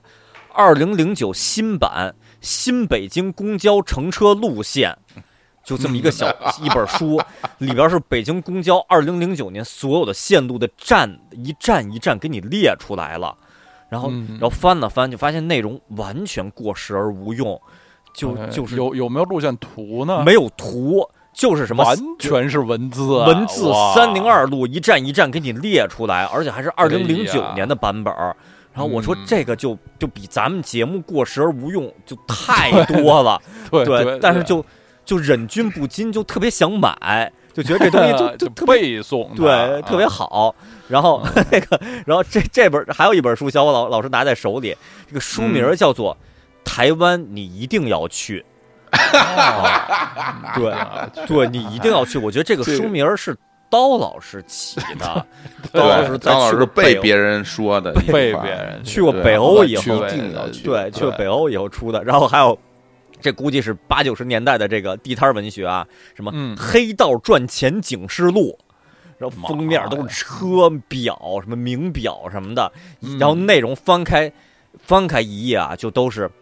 比较比较没有文化啊，都都哦充满了一些比较就是就是黄暴啊，对，都是那些啊。对，但是这嗯。这种书籍也都是正规出版物啊，但代表了那一时期的畅销的地摊儿的这些诉求，可能一些这个普通庶民百姓部分的他们的这个精神文化追求，我觉得到今天为止可以当做一些史料来看了。对对，就以特殊时期，就是那个时期的吧。然后还有一本书是什么？这个好像是九十年代出的吧，跟这个什么好像是叫没我们没记得书名啊，类似于什么美国旅游知识大全，然后上边说。如果你想去美国旅游、求学、探亲、移民或商务访问，不妨先读读此书，就 特别客气，就特别客气，哎不妨先读读此书。嗯。所以我跟小伙老师在这个旧书的这这些展位吧，就在那儿就随便进入一个货架，我们俩就走不了了，随便抽出一本就能看半天，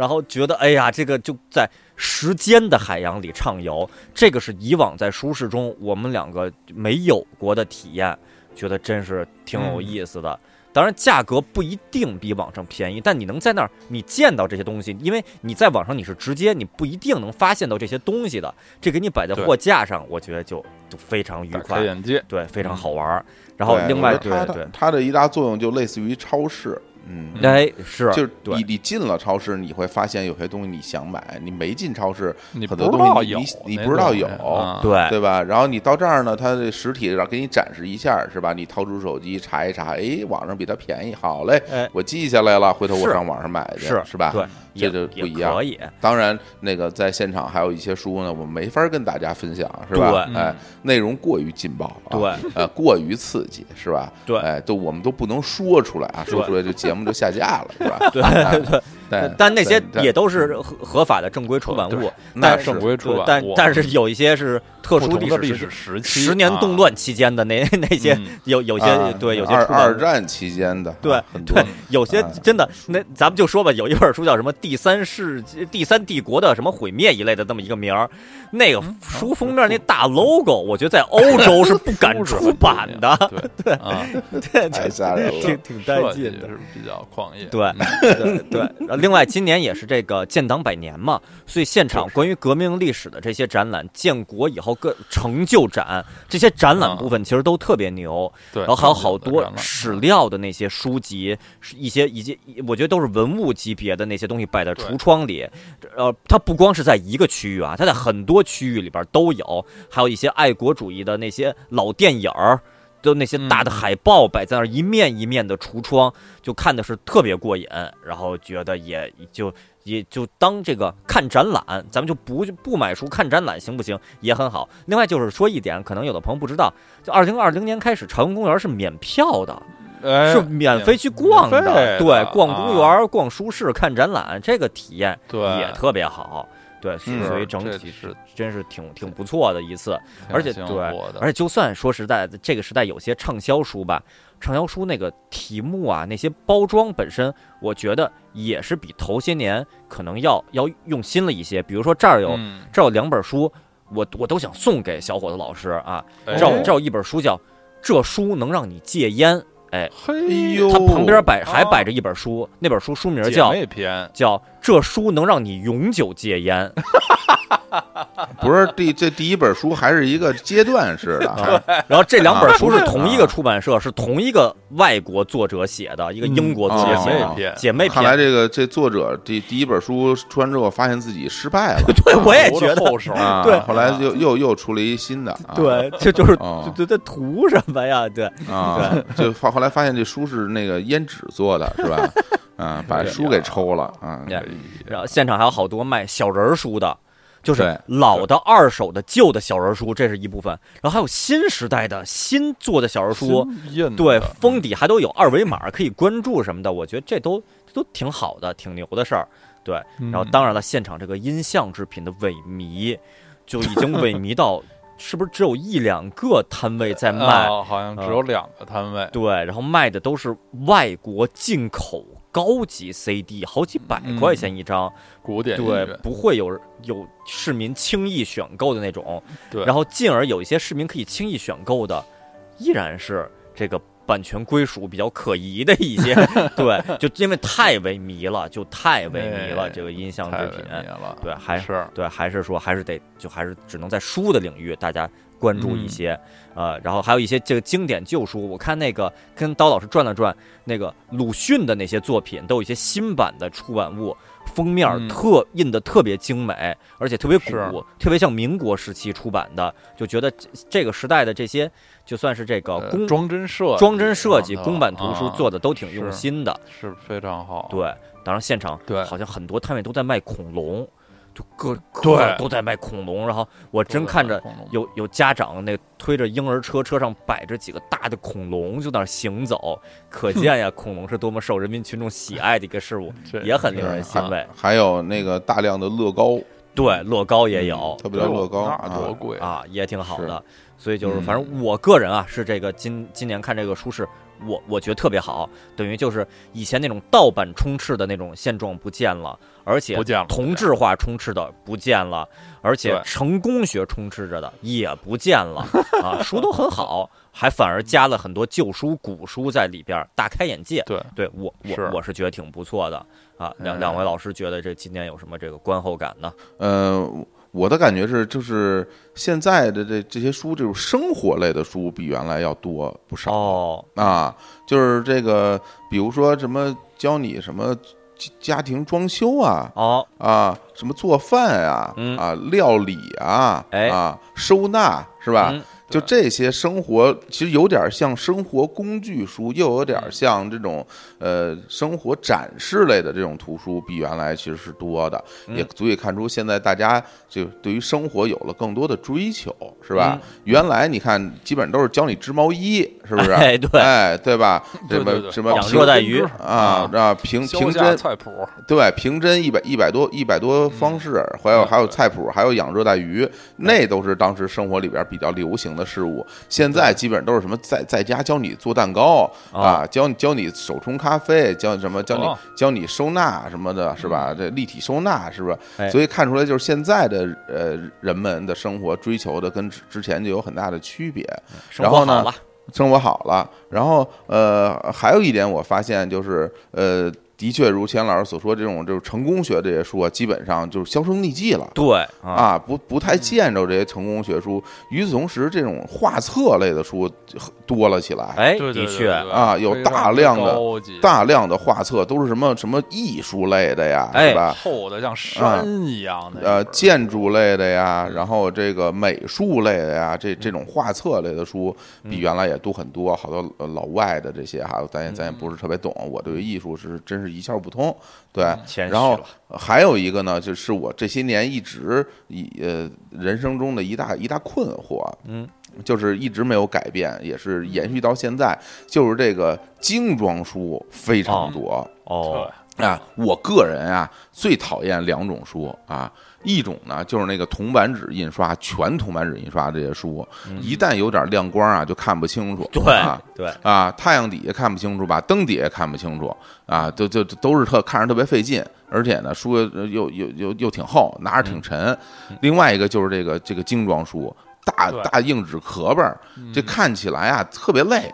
啊特。别累。啊，我就不知道这精装书就它的存在的意义到底是什么啊？嗯你这你要说什么那个像烟盒，它是个硬盒烟，它放兜里压不瘪呀，那还有点实际意义。嗯这个这个精装书，这是是因为看着猛吗？还是怎么着？我不知道。但但是现在对还是有大量的精装书，所以尤其是过度包装，我原来其实买那些，比如说就是呃，就是经典图书，无论是这个这个呃呃古代的经典图书是吧，还是咱们那些比如像呃什么钱钟书啊、鲁迅他们出的这些这些经典的作品，我我是买过一些的，我都其实愿意买那种就是简装书啊，对，软和的软皮儿在手里多舒服呀。软皮儿的，然后但是但是其尤尤其是这这种两种类型的书，这种精装书还是非常非常非常多的。对对，嗯嗯，我我自己是不太喜欢的啊，这个完全同意这种类型啊。别别的的确，我觉得这好像，呃，这个呃逛书市的人群啊，嗯啊，其实发生了一些变化哦啊。哎，你想想，咱们原来逛书市其实是学生特别多，哦，啊，学中学生、大学生，一看都是孩子们来这儿是啊。现在这次看书逛书市，基本都是成年人了，就是哦年轻的学生人对，不太多。哦，大部分都是哎成年那个对小学生我我看还还挺多，就是 中学生，对中学生、大学生不多了，家长带着小学生，对。对啊，嗯。呃，你你想就是那种那还有那小小孩儿啊，嗯。家家里推着的小孩儿也。原来咱们去逛书市不太有这种什么对。推着小孩儿去，不太有。都是啊都是对，所以现在就感觉这个购书人群啊也发生了一些变化，年轻人嗯有可能。是不是这个也不知道书市这种事物啊，嗯。或者是怎么样，咱也不知道。反正人群上也有一些比例上变化。当然，我觉得跟是吧年轻人喜欢东西在书上没有有很大关系，是吧？就是我们原来老去的时候呢，书上有我们喜欢的磁带、CD、游嗯戏游戏盘，现在也没有。我估计我们当时这年轻时候估计也不会经常去了。哎，啊的确是，是吧？跟那个而且就是最关键的价格因素嘛嗯啊，嗯就是如果呃大家看看中哪本书和网上的价格比一比，其实嗯多数时候呃价格和网上的价格相比是没有优势的，嗯嗯，虽然它一定是打了折的啊。嗯嗯，如果是就是比较年轻的群体，学生群体肯定对于价格是最敏感的。是啊嗯，刀老师觉得这个书市有什么新感受吗？啊，啊、就是我也是觉得还是挺挺开心的，逛得挺开心的，有一些这种复古的，感受到就是三十多年前那那种劲儿，又是嗯出版社来。呃，那个开摊位了，看摊儿的人一看就是编辑什么这种劲儿，让我看着觉得挺亲切。我仔细一想呢，可能也是因为啊，这些年，呃，实体书店啊，这个越来哦肯定是全世界都越来越不景气。嗯其实早咱们从第一期跟网购结婚恨不得的就说过，最早受到电子商务在这个网络购物冲击的产业就是图书零售业。嗯最大的世界上最大的购物网站，什么亚马逊啊，中国的当当啊，嗯什么都是呃网络书店起家。现在卖书也依然是什么京东啊、天猫特别重要的品类。这个买书确实是在网上太方便了，而且价格有优势。这个，呃，这这两年又疫情，嗯所以实体书店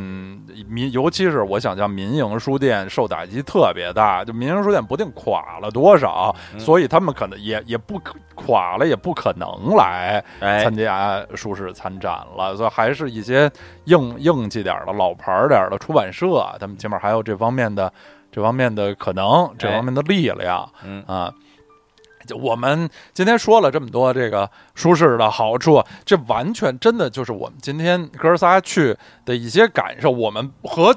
今年二零二一北京书市没有任何合作啊，哎没有任何 我没有任何的广告的什么合作啊，嗯。而且其实今天我们仨在书市也没有太多的消费啊，嗯。并根本不像是那个八九十年代大包小包捆着自行车车后座那样，呃，这很很多的消费是真的就是逛着觉得还还挺挺好玩，挺有意思的。其实从从几十年来啊，我一直觉得最舒适最最适合的群体是家里没什么书的人。哎啊对，就是家里急需要建立一个这个 collection，就是家里。什什么也没有，但是我起码我书架上我得有点东西，平时翻看的一些经典的书、工具的书，我把它备齐了。就是缺这种书的人是最适合舒适了，因为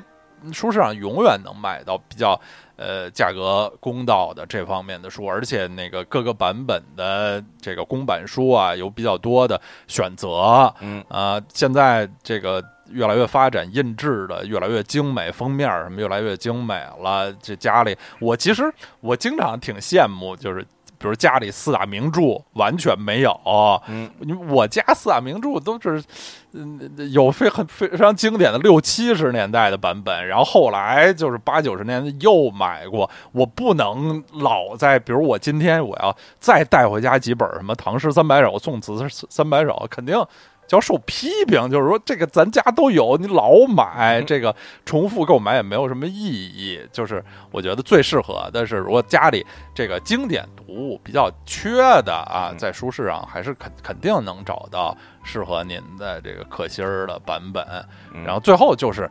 朝阳公园，确实是比北京书市的前两个永久场地大得多。嗯呃，这个人虽然很多，因为呃周末啊也不要票不要钱，人挺多的，真正挤在摊位的人是不少的。嗯但是如果那个休息的时候撒开了，嗯因为公园的大，还是公园里头并不显得拥挤，有很哎多像座位啊，这个。餐饮啊，嗯什么厕所呀、什么的，这些都都还挺方便的，所以，呃，这个整个的游客的体验是挺好的。嗯，我觉得游客体验有可能是舒适，这个有舒适以来，这是最舒服的一个场所。对，对地儿大，大。然后环境宜人，本身它定位就是个公园儿。对。然后嗯。呃，逛完舒适以后，边上就是游乐园，就是是。湖，就可以看风景，嗯。就可以看别人玩，在天上飞，转来转去什么的。春天这个花儿呃开的特别好全是花儿对。开的特别好，，对也有喷泉什么的，都挺好。对，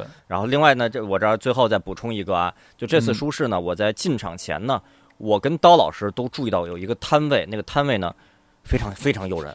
非常非常诱人。那个，因为他在门口吧，会有一个大的那个总的那个目录导览。哎对对对对每每个嗯摊位叫什么？有一个摊位，呃，大概啊，名字是在那类似于什么什么文化创意区，就那么一块儿啊啊。嗯然后那个摊位呢，叫做老北京毛猴。嗯 叫老北京毛猴。然后呢，然后后来呢，我们几个是分开转嘛，然后转，后来嗯。跟刀老师会合了，然后刀老师说已经我都转差不多了，我说毛猴在哪儿啊？刀老师说，哎呦，毛猴还没转到，查了查地图，哎呦，毛猴在最远的那个摊位，最远最远，最北边，对，啊然后我跟刀老师就径直就往那边走，哎呦，这还走了挺长时间呢，走挺远，然后来到了一个摊位，上面写着“老北京毛猴”，然后摊位上卖的有模型汽车，然后还有这个毛绒公仔，啊，然后就没有了，没有毛猴？儿，就没有毛猴，猴。模型汽车都很精美，这个毛毛绒公仔也很可爱，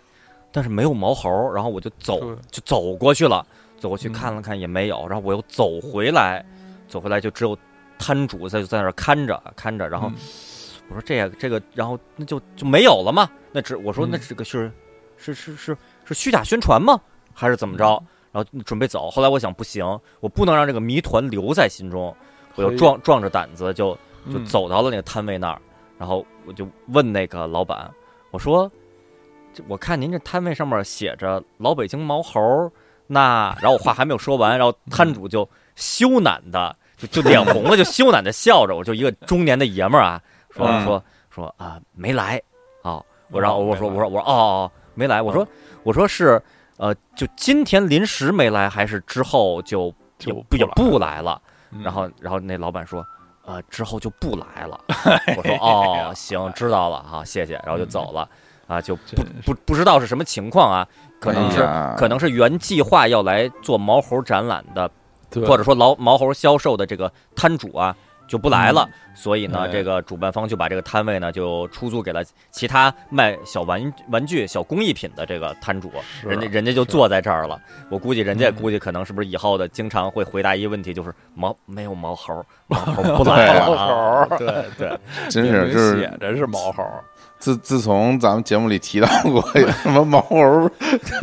被吃了的的这个事儿以后，我怎我心中对毛猴有了一个新的印象，就是毛猴给吃了。刀老师评价说，毛猴是工艺品，不能吃，说毛猴可以什么中药入药。入药。对，这个是工艺品呀、对对。吃你要说你要说蝉的壳可以入药，这个咱们都可以商量。这个你到你把它已经做成毛猴了，你再给它入药，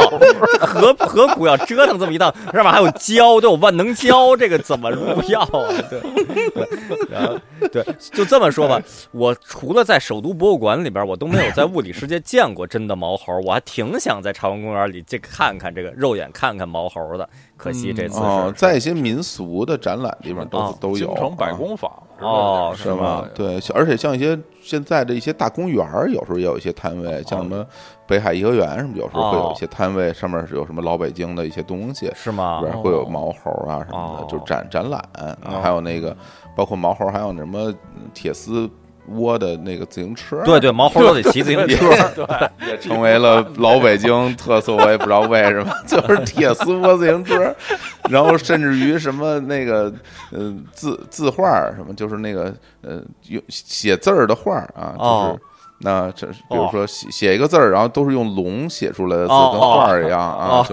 最牛的就是最牛就是用龙写一个龙，然后是一画儿。你说你哦想想看，有点晕，有时候啊。这种感觉嗯，全国各地的那个文创区都会都会做这种东西嗯。是啊是啊，可惜了没有没有毛猴了啊。对对啊，这是也是嗯在在这个觉得这次这活动吧，本身啊，我觉得挺好，而且也免费。对，啊所以我是推荐给这个在北京或者说近期这个方便去的朋友，就是有有这么一个活动，这个北京市政府举办的，这我觉得这真是一个就就是一有点就接接近于公益项目的这么一个活动了。对有对，有展览，啊现场还有还有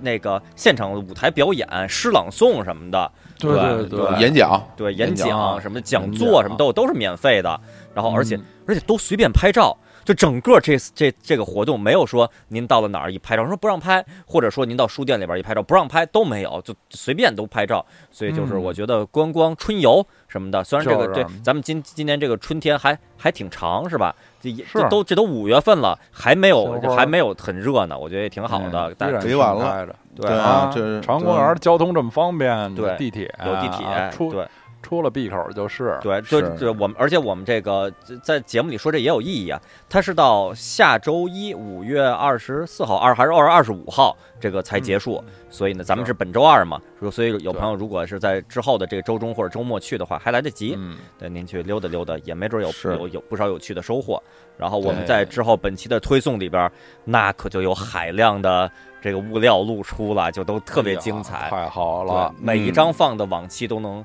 推送里边，我觉得都能独当一面，这都打包打包展现，我觉得就 大家大饱眼福吧。我们三个的真人出镜，还有各种我们觉得有看点的书籍的照片，会有特别特别多多的。啊是啊您您只要最终别就是专门跑到毛猴那摊位找去就行，反正他 对，啊行吧？那我觉得咱们就今天也是把这个北京书市啊，从嗯。它这个历史啊、演变啊，嗯。一直到现在的近况，包括这个当前的情况，给大家做了一个相对完整的这么一个阐述。我希望啊，北京这书市这一能一直能办下去。是就是是它是啊我们一个情呃很有感情的回忆，尤其是对刀老师对于舒适的感情是非常浓烈的对啊，非常浓烈的。我觉得 刀老师没有在舒适摆过摊儿，都是一个遗憾的事情。啊，作为工作人员在那边贩售书籍是吧？嗯，哎，我我跟刀老师那买一些这个就是呃比较专业的书籍，是不是？啊，嗯，哎，我们也也很期待这一天的早日到来，好吧？嗯哎行啊，那咱们今天就跟大家聊聊到这儿吧。然后哎各位呢去了这个北京，哎，这书市，如果您去了啊，也也非常欢迎您把您去的这个心情、哎。啊照片。啊分享到我们这个节目的后台，是吧？供大家一起来赏析把玩，好不好？嗯，嗯，好，好。哎那行吧，那今天就跟各位聊到这儿，嗯祝大家舒适游览愉快，跟各位说拜拜。拜拜拜拜。